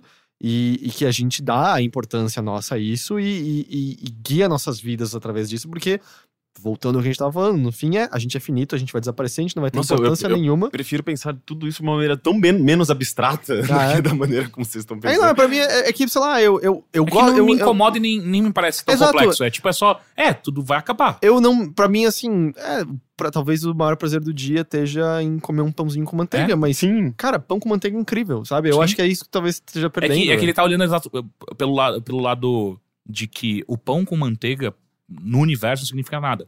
Uhum. Sim, exato. Mas não, e também é- como o pão manteiga sendo o único momento que ele se livra do martírio do Ah. dia a dia e tal. E eu não sei qual é o trabalho dele. Às vezes, de fato, ele tem um trabalho terrível e, e sofrível e é uma pessoa abaixo da linha da pobreza que não tem nenhum privilégio. Mas ele mandou é e-mail. Ele mandou um e-mail. Mas é. Então tem muitos fatores, assim. Eu imagino que pra uma criança escrava trabalhando numa, numa fábrica da, sei lá, da Renner, a vida com certeza Acho que deve da ser. Renner não, cara. A Fala da. Apple. A Apple a gente tem certeza. Não, mas a- qual é aquela marca de roupa que a gente Zara. Zara, ok. Na, da, Za- da Zara, é, a vida talvez seja um inferno absoluto mesmo e a gente não tem a menor ideia pra sequer Ou poder não, falar nada. porque existe, inclusive, é, existem estudos sociais Que o índice sobre de isso. felicidade é meio que igual. é, sempre, né? pessoas mais pobres elas são mais felizes do que pessoas ricas. E que pessoas que ganham na loteria têm o mesmo índice de felicidade pouco Uhum. tempo depois, né? É, ela tem um pico de volta. Eu acho que quanto menos consciência você tem sobre a, é, a situação, sei lá, social na qual você está inserido, é, menos você pensa sobre as injustiças do mundo e mais feliz você se torna, consequentemente, né? Eu acho que justamente quem pensa mais tem mais dificuldade de ser, de ser feliz. Tanto é que, não sei, grandes filósofos, é, é, ou mesmo comediantes, pessoas que pensam muito, cogitam e é, abraçam sua realidade e, e trabalham com essa realidade no seu próprio argumento, no seu texto, na, na, na sua história, acaba justamente sendo mais pessimista, acaba sendo tendo uma visão de mundo que você olha e você fala, putz, eu não sei se essa pessoa Não se todo mundo se é, essa tipo- pessoa é, é feliz plenamente, até porque a nossa ideia de felicidade é uma coisa muito construída. Einstein, que é considerado largamente como um dos homens mais inteligentes do mundo, é, ele tinha uma noção aparentemente bem clara do nosso lugar no universo. E até onde eu já li a respeito, ele era um cara bem feliz. Ele sabia apreciar também essas coisas. E o que eu sinto. Ele falava sobre o- a beleza do desconhecido, ele falava Exato. sobre arte. E, e- e no final ele também era um homem extremamente religioso, né? Ele acreditava Então- em Deus, pelo menos, eu É. acho. Não sei se ele tinha um sistema de religião. Assim, torno é, é, eu, eu digo, é, eu tava pensando mais nessa Eu forma não sei o espiritual, né? Ah, Mas, mas é... o, o que eu acho é, quando ele aponta a questão da gente esquecer e ignorar o- as mazelas do mundo, tal, é a única forma. de- Eu não acho que é só isso. Existe também a questão de que a gente tem que entender que a gente não tem o poder de Deus. A gente não consegue Exato, a- afetar, não é tocar sua a vida de todos. responsabilidade Exato. arrumar o mundo É, exato, sozinho, é. sabe? Mas É, ao e- mesmo tempo você pode afetar positivamente esse mundo. E pensar dessa forma, eu acho que traz um, um frescor de felicidade, sabe? Uhum. Tipo, Uhum. se, eu, se eu tenho a capacidade de influenciar positivamente alguém, seja um indivíduo, seja um pequeno grupo de pessoas, seja uma comunidade inteira. É, isso já é uma coisa super valiosa, sabe? E- e Mas é você- valiosa pra se você. Então, exatamente. Pra mim, do É. meu ponto de, vis- de vista individual. eu- o- E, se eu, e se eu consigo efetivar isso, realizar isso, eu acho que isso vai ser convertido em felicidade, sabe? É que, o, que- o- voltando ao que o Euler tava falando, o que parece que, pelo e-mail dele, o que ele tá só enxergando é a capacidade que a gente tem de afetar a eternidade, né? A capacidade que a gente tem de, dos nossos feitos serem pra sempre. É, Tipo, e- você não vai estar aqui pra saber tudo. Você não vai estar aqui pra Sim. saber quase nada. É, você vai morrer na Nossa, se igno- ele visse, então, aquele gráfico lá que eu É. falei, ele ia entrar em Mas pânico. é, é bizarro, porque, tipo, não- é, justamente pra, pra sempre é um. É um conceito abstrato demais. O que importa é justamente o momento na- no qual você está inserido e o contexto e o, o impacto que você vai ter, o seu trabalho, o seu, sua palavra, qualquer coisa, não sei, tipo, a, a sua existência vai ter naquele período. É, porque não importa o que vem depois ou o que já, já aconteceu, eu acho. Na verdade, o, o- importa o, o, o impacto que esse, essa existência ou essa sua coisa é, tem naquele momento, né? A influência e como essa coisa se dissemina. E, obviamente, você vai, vai perder o, o rumo dessa, de- dessa influência. Mas não importa, sabe? Tipo. é, é, O nada importar, você pode olhar de duas formas. Você pode olhar da forma fatalista, que nada importa, então foda-se, pode morrer agora que você não vai fazer nenhuma diferença. Como também nada importa, então qualquer coisa que você fizer, você dá a importância que você quiser. Você Sim, escolhe, exato. você escolhe o quão, Sim. o quão, o quão significante é, é, é as coisas que você faz no seu dia a dia. Então você pode escolher ser um nada, e você pode escolher ser feliz com. é, e vai dar, sei lá. Rick and Morty fala muito sobre isso. É, eu também É. acho que a segunda temporada vai falar mais É. sobre. Mas eu, a- apesar assim do, do- de não ser seu lugar de consertar o mundo, eu tenho que admitir que com tudo que aconteceu em 2016, eh, essas semanas eu tava pensando sobre. Fiz já uma breve pesquisa, mas sem concluir nada ainda sobre algum tipo de trabalho voluntário, algum tipo Uhum. de ONG, porque chegou um ponto que. É, talvez exista alguma coisa mais concreta e direta que eu possa fazer pra Sim. tornar tudo isso um pouco menos, mas porque eu não tenho dinheiro pra dar pra nenhuma instituição Uhum. que vale a pena. Então talvez eles botar a mão na massa de E alguma pessoas forma. que, que trabalham de alguma forma voluntariamente com instituições de caridade, com asilos, com é, casas de, sei lá, tipo, de adoção, né? Tipo, de, de crianças que perderam os pais, ou enfim. É, é, pelo menos em depoimentos, você, você vê isso muito frequentemente, né? Pessoas falando, tipo, que, que foi uma experiência que mudou a vida delas, que trouxe felicidade e tudo mais.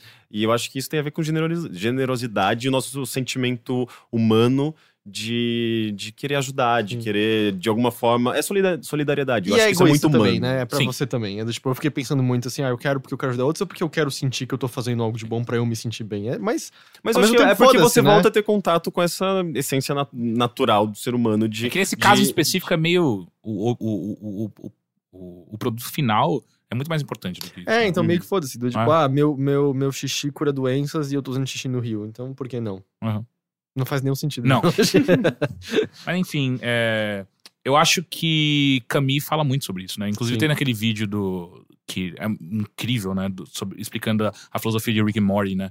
Ah, que o cara fala, cita Camille e por aí vai. Eu acho que você deveria dar uma lida. Sim. Leia, leia, leia, leia o estrangeiro. Leia, Leia, é leia o Manifesto Comunista. É, também. É, ok. É tão curtinho. Ah, último e-mail, esse vem de quase anônimo, é Guiz. Ah, vamos lá. Meu, meu problema é sobre minha atual situação com a menina. Ela, uma ex-namorada de um conhecido e próxima de meus amigos, se separou há pouco tempo, por volta de três meses. Eu tive uma queda por ela desde que a conheci, há mais de dois anos. Mas, dada a situação social, eu fiquei na minha, nunca me aproximando muito para evitar dar merda. Porém, desde o término entre a frustração. E desde o término e entre a frustração de ver o ex-namorado dela já meio que namorando outra guria e uma sensação de tempo perdido com o namoro, ela decidiu cair de boca nos caras que sempre quis pegar. Eu, felizmente, consegui me introduzir nessa lista. O problema é que eu estou apaixonado e bem apaixonado. E mesmo colocando a razão acima da emoção, sabendo que a vida é dela e que um relacionamento não é o que temos, os sentimentos estão difíceis de, de se controlar. Ela já notou isso e me perguntou duas vezes já, já se, se eu estou ok com a situação. Eu, eu, eu menti que sim, com medo de perder o que temos. Não consigo me desapegar ou deixar de ser carinhoso com ela, e na verdade não quero. Sei algumas regras do jogo, e para manter ela meio segura de que estou tranquilo, peguei algumas amigas minhas que ela conhece. Quando nos falamos sobre relacionamento, ela frisou que ela não está procurando um, ao menos pelo momento de comilança, entre aspas, como ela mesma se referiu. E que se fosse para entrar em, uma, em um, tinha de ser um que ela não visse, não visse os erros do relacionamento passado. As minhas perguntas são: vocês acham que tem qualquer chance de ela começar a gostar de verdade de mim? Se sim, como eu me comporto diante de, de- da atual situação? Eu tenho ainda. Eu tento ainda jogar esse jogo de aparências ou assumo o que sinto e tento jogar por fora da lista de gente que ela quer comer? É uma situação complicada. Se acharem melhor eu desistir de namorar com ela, o que eu já levei em consideração, devo me manter dentro da lista? Nossa, mas é muito difícil a gente saber, porque a gente não, não conhece a pessoa, não dá É, pra mas- ter uma mas vamos supor que você estivesse numa situação similar. Você achava que seria melhor você continuar só ficando ocasionalmente com essa pessoa, se descabelando porque você tá apaixonado, e sem falar nada, se distanciar ou tentar falar alguma coisa? Acho que são essas três opções, né? Uhum. Eu acho que eu tentaria me afastar, mas de uma maneira não simplesmente vou bloquear essa pessoa do Facebook. é, é meio é, é, naturalmente buscando outras pessoas e tentando fazer outros contatos e porque é, Eu não sei, eu particularmente, eu, eu, quando eu gosto de alguém, eu gosto de uma pessoa, assim. É, meu, meu- minha atenção fica voltada àquela pessoa. É, se eu conheço outras pessoas e começo a falar, porra, essa pessoa é legal, ela, ela é bonita, ela me atrai, eu começo a me envolver com ela, a atenção começa a sair da, daquela pessoa e vai pra outra, sabe? Então, eu faria isso, sabe? Eu tentaria conhecer outras pessoas e ver que o mundo não tá. Até porque você ide- idealiza muito, né? Quando você de fato conhece, né, começa a namorar e tal, você vê os, os defeitos os problemas. E, enfim, você perde um pouco dessa idealização. Então, talvez ele esteja nessa fase de idealização e por isso ele tá tão apaixonado. Mas se ele, sei lá, começa a se focar em, outra, em outras coisas, ou mesmo não só em pessoas, mas no trabalho, em, em coisas que ele realmente gosta, ele acaba perdendo um pouco essa, esse, esse, esse sentimento forte que ele tem atualmente. Então, não sei, talvez seja uma, uma opção. Eu, eu agiria assim, provavelmente a coisa mais saudável seria você falar pra ela como se sente e ver o que acontece a partir daí. Dito isso, eu aposto que o Heitor, em certa idade, simplesmente continuaria só ficando ocasionalmente com ela, fingindo que não tem nada de errado e aproveitando enquanto isso dura, vendo, sempre pensando, é, vai que, né? Vai saber. É, só que se machucando no processo, né? É, mas o Heitor tá acostumado. É, eu acho que ela não gosta de você. Não dessa forma, É, né? exato. Não dessa forma romântica que talvez você goste. Mas isso também pode ser um construto, né? Pode ser Sim. que ela se aproxime e mude de ideia. assim. Eu- porque Mas é que. é que eu não acredito muito nesse lance de se apaixonar subitamente por uma pessoa. Eu não, eu sabe? também acho que não, mas só que eu, ao mesmo tempo eu também não acredito que depois de um tempo ficando juntos e, e ela já sacou que você tá gostando dela mais do É, que tem isso. né? ah, mais do que vo- você diz. Por mais que você, por mais que ela ela pergunte pra você, e você fala que não, e ela fala OK, ela sabe, ela sacou, porque ela foi perguntar pra você, ela sacou que você tá curtindo ela mais. Ela não quer. Assim, ela pode querer o que tem agora e isso pode estar incrível pra ela, e eu entendo, só que não tá legal pra você. Então, eu iria pro lado do Heitor de troca uma ideia com ela. Só não fala eu te amo. Ah, sim, não. fala não. eu tô. Acho que tô gostando de você Aham. mais, um pouco mais sério, alguma coisa. Não vira e fala que você tá apaixonado, porque isso é muito pesado. Sim, sim, também acho. É, Mas sim, falar com ela e, e tá preparado bastante pra, tipo, ela, não, não quero. Porque não me parece que ela quer. Sim, mas parece que vocês estão em fases diferentes, né? E tá tudo bem. E, e uma coisa que pode acontecer também pra caralho é você se afastar porque você realmente tá querendo algo que ela não quer. E daqui tempos, você descobre que você se encontra novamente numa vibe parecida. E o aí talvez. escreveu o fim do romance. Exato. É, tem vários filmes que são assim, inclusive. Mas. Mas não vive pensando também nessa Sim, exato. É né? tipo, cara, é, eu acho que eu iria pra esse lado também. Tipo, dá o seu one shot aí, ver o que acontece. E move on com É, ela. se eu posso fazer uma ela. analogia ruim, Hum. é como se você Sempre, agora estivesse tomando favor. só uma bicadinha de veneno todas as manhãs. Você não morre, mas você passa muito mal. E tem duas escolhas. Ou você toma o veneno inteiro de uma vez e sente os efeitos dele e espera passar, ou você empurra o copo de veneno pra longe e não bebe mais uma vez. Mas se você toma Talvez, tal devagarzinho, qual Animais Noturnos, eu tenha feito uma analogia meio machista, porque eu transformei a mulher em veneno. Talvez, eu peço Eu desculpas, tava foi nem sem pensando querer. nisso. Eu tava pensando peço- mais que se você toma o veneno querer. devagarzinho, Você pode você não, se torna, veneno. você não se torna imune ao veneno? Não, não. Ah, não, eventualmente sim. Sim, então. Eventualmente, mas pode demorar muito. E vai doer pra cacete. Sim. Boa sorte, cara. Enfim, este foi o primeiro bilheteria e primeiro podcast do ano. É, eu sempre acho que você vai falar o primeiro e eu fico muito confuso. Peraí, como assim o primeiro? Bem-vindos novamente a esta nave louca que é Da o Xuxa. Overloader. Muito obrigado pela presença de todos. Foi um Matheus, obrigado bom matar novamente pela saudade. paciência. Foi bom matar a saudade. E eu, eu acho que esse vai ser um bom ano. Vai ser um bom ano. Também tô sentindo. Eu, eu tô... Vai chegar no final de 2017 e a gente fala, que porcaria, como esse ano foi bizarro, mas a gente né? falou, 2016 foi uma merda pro mundo, pro Overloader foi muito bom. Exato. É, verdade. E- mas eu, eu tô me sentindo energizado, sabe? Eu tô... Que se mantenha. É. Tchau, gente. Tchau. Tchau. Tchau! E aí, pessoal, beleza? Aqui é o Matheus, o editor do podcast, também conhecido como o convidado suplente de alguns dos episódios. E eu vim aqui falar com vocês porque a gente pensou em uma novidade pro Bilheteria agora em 2017 e a gente queria falar sobre ela logo no primeiro episódio do ano. Que é o seguinte: algum tempo atrás, eh, eu voltei a ouvir uma banda que eu gosto muito e fiquei com muita vontade de colocar no final do episódio. Como vocês sabem, normalmente sou eu que escolho as músicas que vão no final, às vezes são indicações do Henrique, do Caio, do Heitor, mas normalmente sou eu que escolho as músicas. E essa música que eu queria muito colocar não tem muito a ver com o que eu costumo usar no final dos episódios. Então poderia ser meio estranho essa música do nada, sem nenhuma justificativa. E a gente continuou pensando sobre isso e concluiu que podia ser uma coisa muito interessante de fazer sempre, em todos os episódios. de falar um pouquinho sobre a música do final. E é isso que vai acontecer. Eu vou aparecer aqui no final dos programas para falar um pouquinho sobre a música que vocês vão ouvir. Talvez para falar sobre o contexto, falar um pouco sobre a banda, por que, que eu escolhi essa música, o que, que ela tem de interessante, e até mesmo umas dicas de o que prestar atenção ouvindo a música. Vão ser coisas curtas, falar só algumas coisinhas antes de tocar a música, e talvez não aconteça em todos os episódios. Por exemplo, algum tempo atrás a gente fez um episódio em que o Heitor falou muito sobre Leonard Cohen e não precisava de nenhuma explicação para a música do final, que era Leonard Cohen. Mas na maioria dos episódios eu vou aparecer por aqui para falar um pouquinho. E eu acho que pode ser um jeito muito legal de falar sobre música, e eu espero de verdade que vocês gostem.